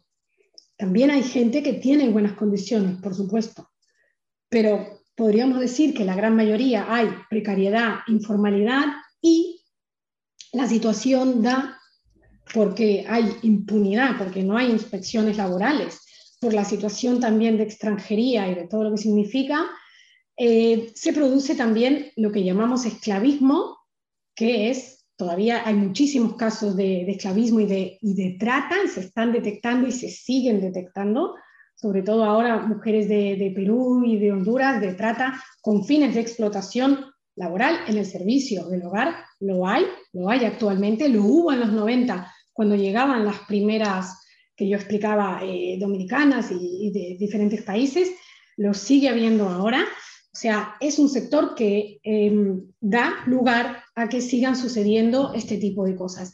Cuando decimos esclavismo me refiero exclusivamente no a la explotación extrema, sino a la situación de trabajar sin cobrar, estar encerrada, eh, días, se dan estas situaciones. No quiere decir que sea la mayoría, ¿eh? pero es un sector oscuro también donde hay determinada impunidad que permite este tipo de cosas. Y por otro lado, tenemos también esas eh, relaciones que son de explotación, pero que donde están un poquito camufladas por lo que es la reciprocidad, por lo que son los favores, se confunden los favores con el derecho. Estas situaciones donde se da también el paternalismo, el maternalismo, ¿sí? donde sí, mi jefa es buena y entonces eh, cuando los viernes a la noche, si ellos salen, yo me quedo con la nena porque entonces, claro, ah, pero no te pagan horas extras. No, no me pagan horas extras, pero yo me quedo porque entonces, ¿no? Ahí parece una cosa camuflada porque queda este imaginario de la esfera doméstica y del trabajo de la mujer como algo eh, natural, innato, que entonces tiene que, ayudar, servir, ¿no? Estar, se confunde esto, que, repito, está regulado, pero en la práctica se siguen detectando este tipo de cosas. Y los casos también de eh, una de las características, bueno, otra de las características eh, fundamentales también del sector doméstico y de cuidados es el aislamiento, que es lo que explicaba al principio cuando eh, me refería a, por ejemplo, la diferencia entre las trabajadoras de hoteles, ¿no? Que, bueno, esto es muy difícil. Eh, por eso, y esto es uno de los motivos también, más que nada las consecuencias del aislamiento, que yo no acabo de convencerme de que esto sea un trabajo, porque, porque descapitaliza descapitaliza. El no tener eh, e, este apoyo colectivo, el no, es un trabajo que no produce identificación. Por lo tanto, claro, no, no acaba de ser un trabajo, ¿no? Pues si comparamos un poco con lo que son las fábricas o, las Kellys, que eh, hay explotación, pero hay, hay una conciencia colectiva, ¿no? Pues en el sector no se ve. ¿Por qué? Porque es un trabajo de supervivencia, es un trabajo de paso porque, como dicen ellas, es lo que hay. Es lo que hay y es lo que hay que nos ha puesto la globalización aquí. Es un, es un trabajo de, supervivencia. ¿Y al servicio de quién? Ahora lo vamos a ver también. ¿Al servicio de quién? ¿no? Eh, dejo la pregunta para, para luego. Y acabo con estas características que resumo aquí, que eh, otra de las cosas que se están viendo al analizar estas trayectorias un poco longitudinales y también descriptivas actualmente es la precariedad sobrevenida. Claro, ¿qué pasó con aquellas migrantes que han venido en los 90 o en los 2000? Porque ahora muchas están por jubilar. ¿Qué pasó? Algunas han cambiado de trabajo algunas han ido a la hostelería, otras han sido, han o son camareras de piso, otras han estado en residencias. Y también llega un momento que la edad y las consecuencias en la salud, por no haber prevención de riesgos laborales, y en la salud que explicaba Miriam, eh, se ven que luego no, no, no, pueden continuar trabajando en estos sectores cuando ya tienen, por ejemplo, 50 años, 50, 55 años. Entonces hay muchas que vuelven al servicio del hogar a cuidar gente mayor, sobre todo las que son cuidadoras de noche, son señoras ya más mayores que no continuaron trabajando, que intentaron de alguna forma emanciparse, cambiar de sector, tener movilidad laboral, tener un poco una ascendencia laboral también a nivel eh, simbólico y también de remuneración en otros sectores, y luego han vuelto. Esto está pasando muchísimo en España, lo estamos viendo en muchos trabajos cualitativos, cuantitativos también. Y eh, claro, son mujeres que han tenido la primera parte del proceso migratorio con casi nada de cotización porque estaban de forma irregular, en el servicio doméstico que hay infracotización o irregularidad o, o informalidad total. Luego, durante un tiempo en estos sectores, que ya explicaba toda la precariedad Miriam, y vuelven otra vez sea lo que yo llamo precariedad sobrevenida a cuidar eh, personas mayores y muchas en situación informal, aunque incluso aunque tengan nacionalidad española. No estamos hablando solamente de un trabajo de recién llegadas, también estamos hablando de estos casos. Eh, bien, por último, que ya mm, con esto acabo, no os preocupéis que estamos muy mal de tiempo. Eh, reflexiones analíticas. ¿Quién trabaja? Ya lo expliqué. Migrantes sin oportunidades. ¿Quién contrata? Vale, es cierto que la mayoría de veces contratan mujeres, porque del hogar todavía estamos en el imaginario de las esferas divididas, contratan mujeres para ayudar o para cuidar personas mayores o simplemente por limpieza o para cuidar niños en algunos casos, o bien cuando son familias de clase alta, pues también o es la pareja o hace la entrevista o es la mujer la que decide si tiene afinidad o no con la trabajadora, porque es un trabajo que va mucho de ahí, ¿no? A quién metes en tu casa. Bien, es cierto, aunque vinieron un poco a complementar y un poco a sustituir a otras mujeres, pero aquí no hay que perder de vista que quien explota, y vuelvo a recordar, no nos olvidemos de las feministas del año 93, quien explota es el Estado, porque no hay políticas y no hay eh, políticas eh, públicas ni tampoco la intención de diseñar Em, políticas de cuidado y de reorganización de todo lo que es la esfera productiva. Tenemos la globalización, la desregulación que ha expulsado a estas mujeres y este mismo sistema es el que las está explotando aquí.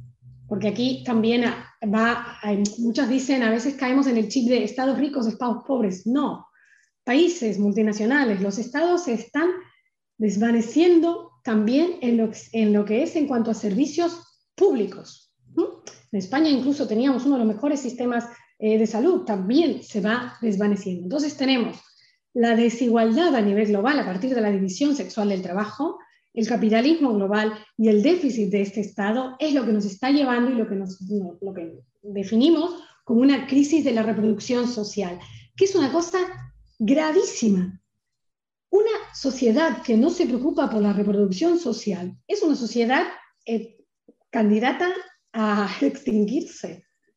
No, no puede ser que no, no estemos preocupadas por esto, que no haya un, ni siquiera una intención de poner que, ya vuelvo a recordar, ¿eh? a las feministas de los años 90 eh, no pedían criadas, pedían políticas del cuidado. Y vinieron migrantes porque así es el sistema global, ¿no? Cuando, cuando hay un... Eh, eh, pareciera como, como una, una, casuística como, como a propósito, ¿no? Una demanda en un lado y una expulsión en otro, por lo cual se ha, han cubierto este, este déficit que claramente era un déficit del Estado. Entonces, ¿quién explota? El Estado estas mujeres, las que trabajan en el sector de servicio del hogar, están reemplazando al Estado. ¿Y por qué se explota? Pues para reproducir el mismo sistema capitalista. Yo tenía al principio esta imagen,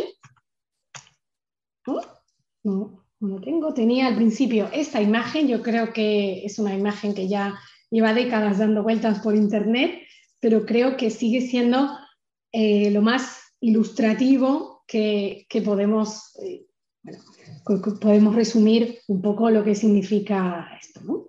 Seguimos, siguen, se siguen explotando las mujeres para eh, continuar reproduciendo este sistema. Bueno, yo lo dejaría aquí porque aparte Liliana puede complementar muchísimo más que también es especialista en este tema y además desde la visión del sindicato y cualquier cosa, bueno, ya entraremos en preguntas. Muchísimas gracias, Gaby. Te hemos dejado terminar sin darte ningún toque porque realmente estabas haciendo una panorámica espectacular desde otro sector que también nos habla de esta explotación de las mujeres en el capitalismo global desde otra perspectiva. Y le hemos pedido a, Liliana Reyes que desde, desde el sindicalismo, desde la sectorial de mujeres de comisiones obreras, nos haga un, resumen colofón de estas estrategias, especialmente en estos tiempos que hemos vivido, que han condicionado totalmente también la precariedad y el, trabajo y la globalización.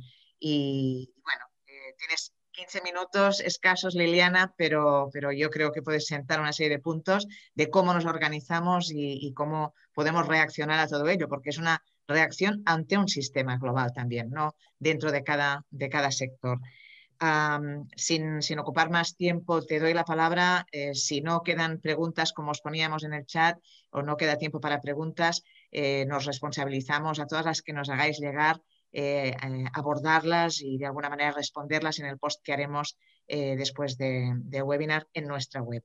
Muchas gracias, Liliana. Tienes la palabra. Gracias, Silvia. Gracias a Gaby, ha estado muy interesante. Mm, gracias Denise y, Miriam por lo que habéis aportado. El, problema de ser la última es que a veces repites lo que ya han dicho las otras, ¿no? Porque los temas se entrelazan y tienen mucho en común.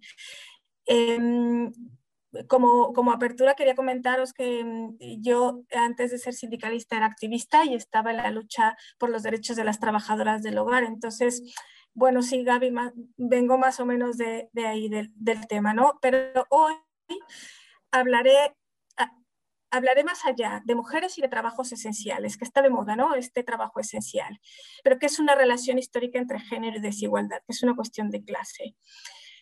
Y hablar hoy de trabajos esenciales es hablar de trabajo indispensable, ¿no? Fundamental para el sostenimiento, la reproducción y el desarrollo de nuestra vida, pero también es hablar de mujeres pobres, porque los trabajos esenciales los hacen las mujeres pobres, muchísimas migradas, expulsadas por la violencia estructural de su país de origen, para llegar aquí y quedar atrapadas también en un tipo de violencia, ¿no? Económica, social, laboral.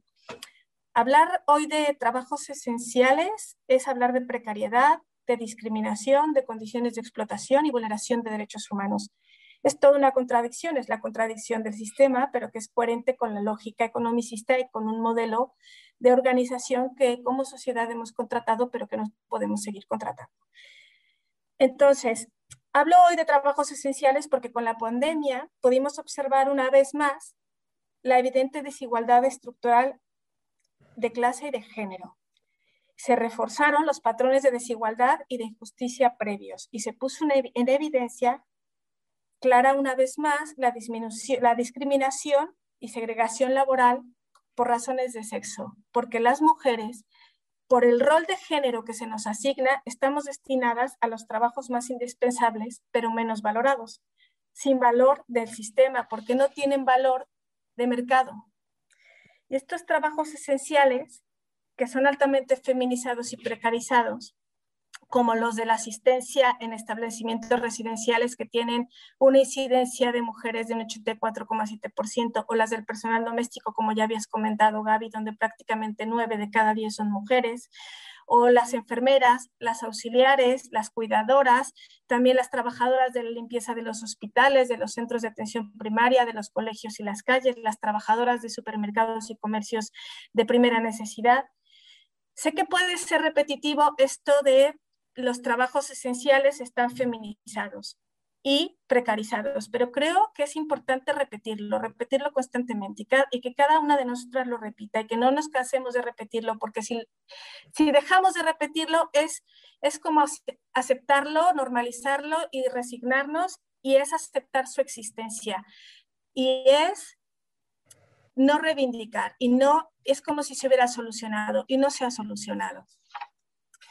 Entonces, es necesario repetir que estos trabajos feminizados están en la parte más baja de la estructura ocupacional en términos de salario y con la brecha salarial más alta respecto a los hombres, por encima del 30%. Esto nos lo dice nuestro informe de brecha salarial 2021 de comisiones obreras.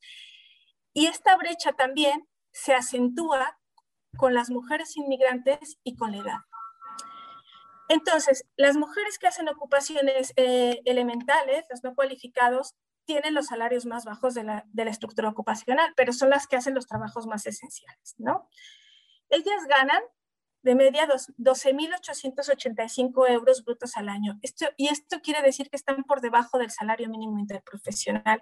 Y si tenemos en cuenta que muchas de ellas, como comentaba Miriam, se encuentran en situación de, monoparentalidad, estaríamos hablando que también se encuentran por debajo del umbral de la pobreza en Cataluña, que para 2019 para una familia de un adulto y un menor era de 13.876 euros. Y más allá del salario, hablando en términos de condiciones generales de trabajo y salud, hay un informe de condiciones de trabajo y salud del Instituto Sindical de Trabajo, Ambiente y Salud de Comisiones Obreras, eh, que se publicó hace nada, en 2020, donde nos decía que ya las mujeres tenían em, eh, previo a la pandemia unas condiciones desiguales a la baja, pero que estas se vieron agudizadas aún más por esta pandemia. Las mujeres están, han, han estado más expuestas y han sufrido con más intensidad las exigencias y esto es debido a la falta de control en el trabajo a la alta inseguridad y a la falta de medidas de protección, porque es en estas actividades donde prevalecen formas de organizar el trabajo autoritaria y terrorista. Así, ¿cuántas, cuántas habitaciones, no? es decir, o cuántos eh, espacios puedes limpiar. Donde falta además contratación de personal necesario y donde se externaliza el trabajo y, y se deshumaniza. Donde lo público es subcontratado y se convierte en mercancía. Y en ese sentido, en comisiones obreras hemos tenido varias experiencias donde se ha evidenciado que la externalización de los cuidados y de estos trabajos esenciales no solo hacen disminuir la calidad del servicio para los usuarios, también la calidad del empleo. Las compañeras de las residencias, por poner unos ejemplos, porque tuvimos muchos, pero os traigo algunos. Las compañeras de las residencias para personas con discapacidad o las enfermeras de centros de diálisis que están externalizados fueron las últimas en recibir equipos de protección individual, las últimas en recibir las pruebas PCRs, las últimas en vacunarse del personal sanitario. Ellas mismas tuvieron que conseguirse sus mascarillas a través de donaciones o ellas mismas buscaban a proveedores para que las empresas les proporcionaran los materiales. Y lo mismo con las trabajadoras de los comercios de productos de primera necesidad y las de la limpieza. Ellas aguantaron en pésimas condiciones la emergencia sanitaria para que el sostenimiento de la vida fuera posible y sin afán de victimizar, es únicamente de exponer. En el caso de las trabajadoras de limpieza, específicamente las de los hospitales y centros de atención médica, ellas que han constituido un pilar fundamental en el mantenimiento de los espacios limpios, desinfectados, libres de residuos y basura, porque alguien limpiaba los espacios y las UCIs y recogía los residuos con, con material infeccioso y siempre estuvieron en riesgo, pero hasta la fecha no han sido reconocidas ni como trabajadoras esenciales, no han recibido la compensación económica ni han recibido el reconocimiento de la COVID-19 como enfermedad profesional. La falta de reconocimiento es tal que en algunas asambleas comentan que más allá de la retribución, es decir, del salario, que es precario, es el dolor y la enfermedad lo que más afecta. Es decir, las condiciones físicas. Y la verdad es que yo creo que esta falta de reconocimiento y redistribución nos afecta a todas. No es solo de este colectivo, es que lo que le pasa a este colectivo nos afecta a todas. Desde Comisiones Obreras denunciamos esta situación desde un principio, porque no se puede entender esta discriminación en una democracia real y en una sociedad igualitaria.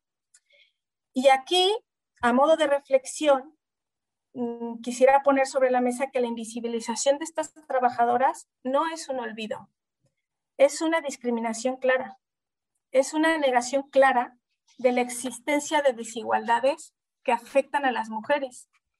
Es una negación clara hacia el reconocimiento de los derechos de toda la ciudadanía desde el eslabón más débil, o como decía Denise, desde el hilo más fino de la madeja, ¿no?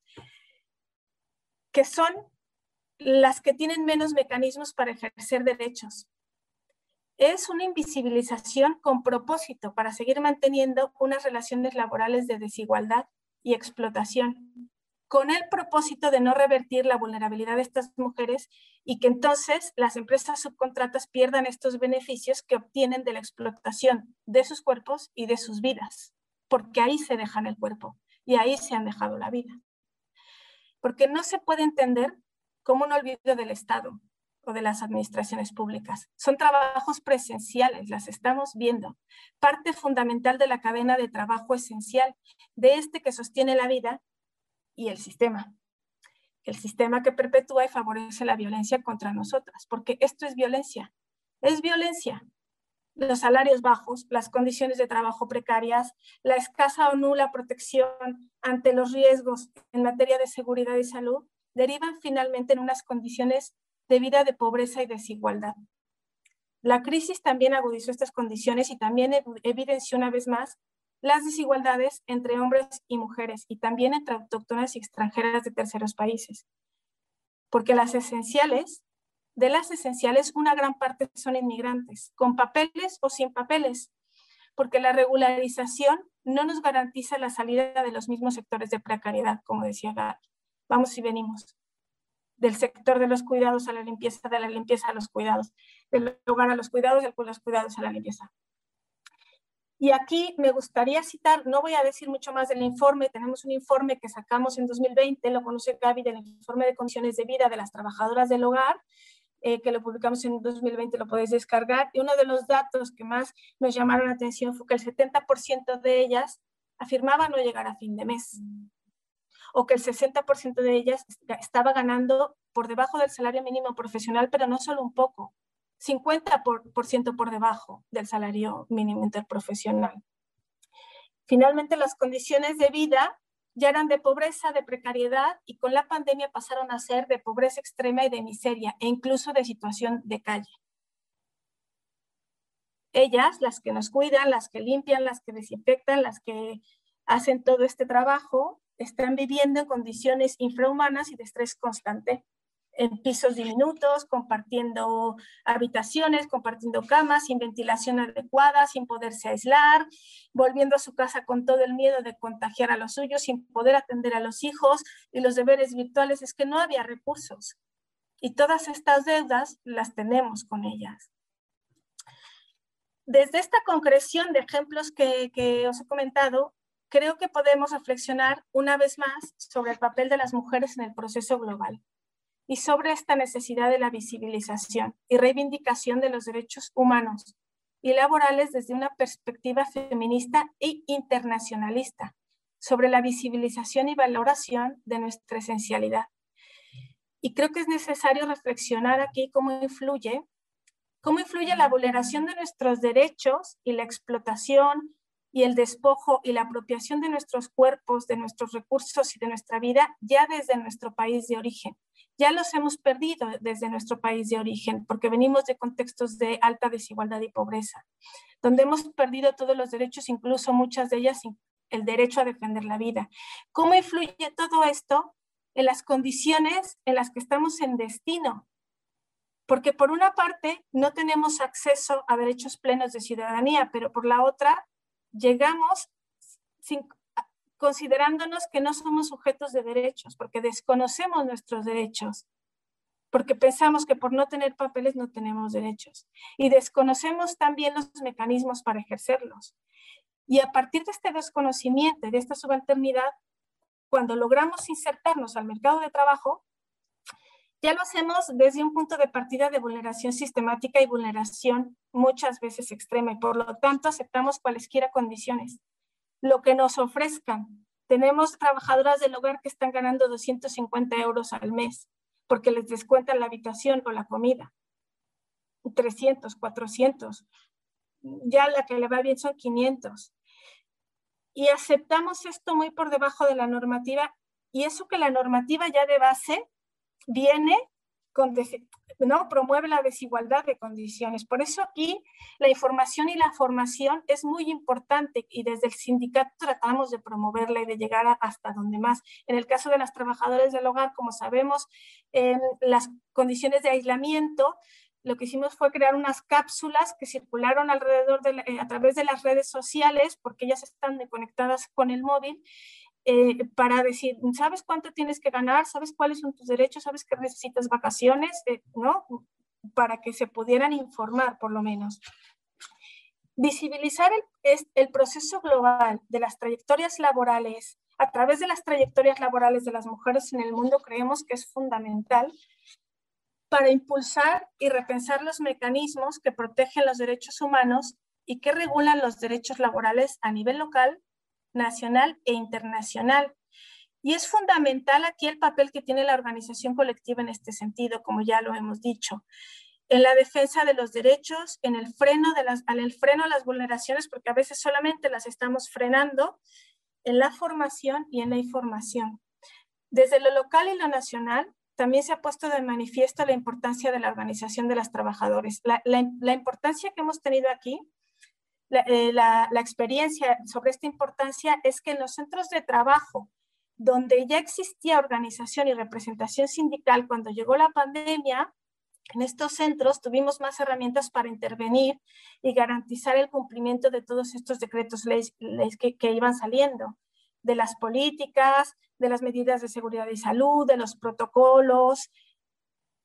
Fue más fácil intervenir aquí que aquellos en los que no existía organización colectiva de las trabajadoras. Allí donde no había representación, pudimos llegar las organizaciones sindicales de clase, confederales como comisiones obreras en este caso, a partir del principio de la universalidad y pudimos hacer un despliegue desde la organización interna para llegar a aquellas a través del asesoramiento, fueran afiliadas o no afiliadas.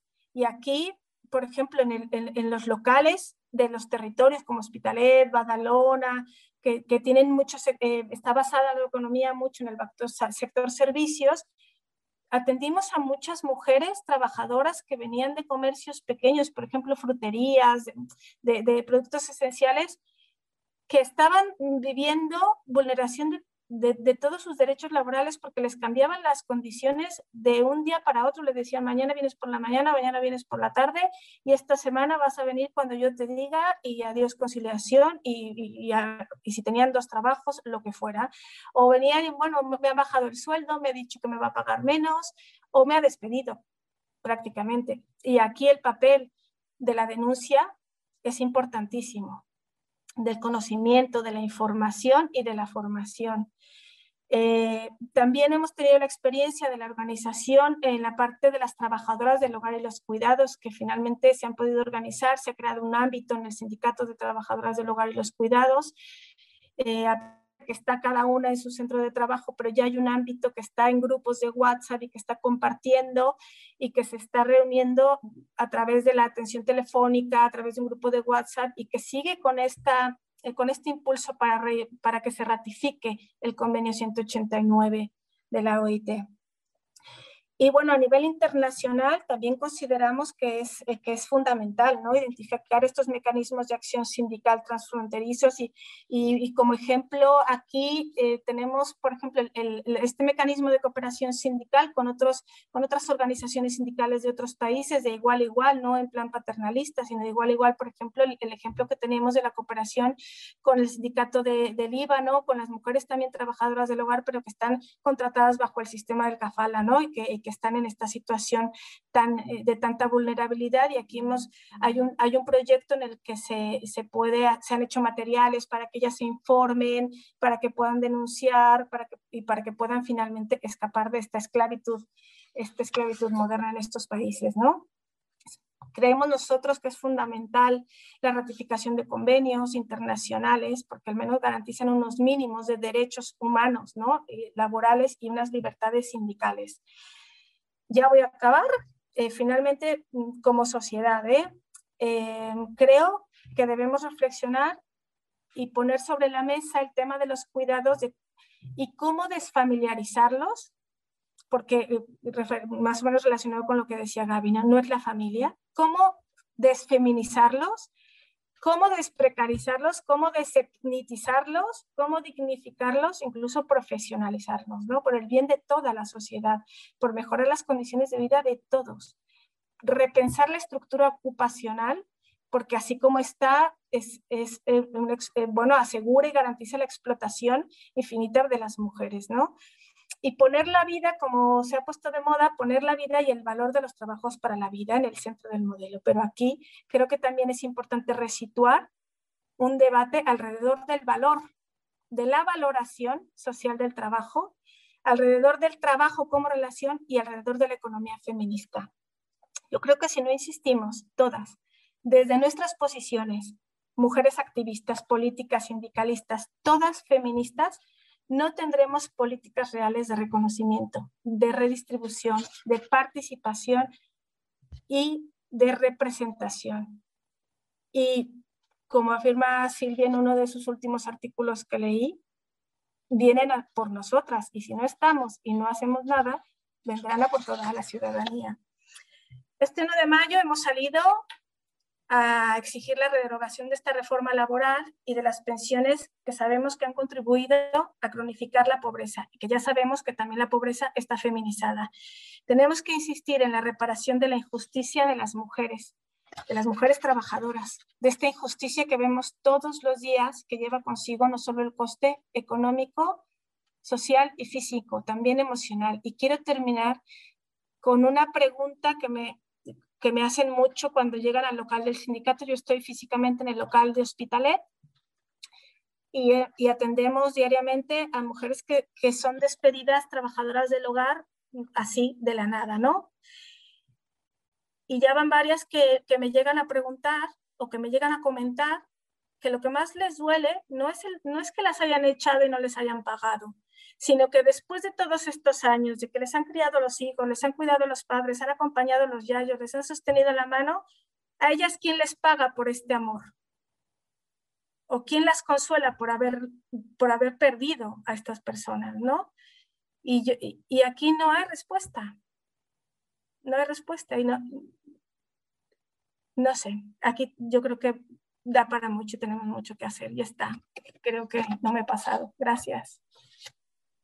Liliana, em, excelente, estoy un poco emocionada por, por esta cita eh, inesperada que has hecho a mi último artículo y por, y por toda tu exposición y por la exposición que, que han hecho todas las panelistas. Mm, eh, yo creo que, que, estamos todas en shock, pero estamos todas muy satisfechas de este, este webinar de 1 de mayo no nos hemos podido manifestar como nos hubiera gustado. No queremos explotar más a nuestras panelistas, eh, son las 9 y 5 y les habíamos jurado a todas que esto duraba de 7 a 9. Eh, vamos a, cerrar aquí. Como os hemos dicho a través del chat, todas las preguntas que queráis que les formulemos directamente a ellas, aparte de que ellas son totalmente accesibles, lo vamos a recoger en nuestro post eh, después del webinar, cuando óptimamente podamos em, compartir con todas vosotras em, la grabación editada correctamente por Feministas de Cataluña. Eh, gracias de parte de todas, el chat está em, lleno de felicitaciones en todos los sentidos, mucho para reflexionar, mucho más para hablar. No puede haber un día mm, internacional del trabajo sin hablar de las mujeres en el mundo global, porque las mujeres producimos valor y eso es trabajo. El feminismo es internacional, el feminismo es emancipación y el feminismo no puede no poner este debate en el centro de la lucha. Muchas gracias a todas y buenas noches.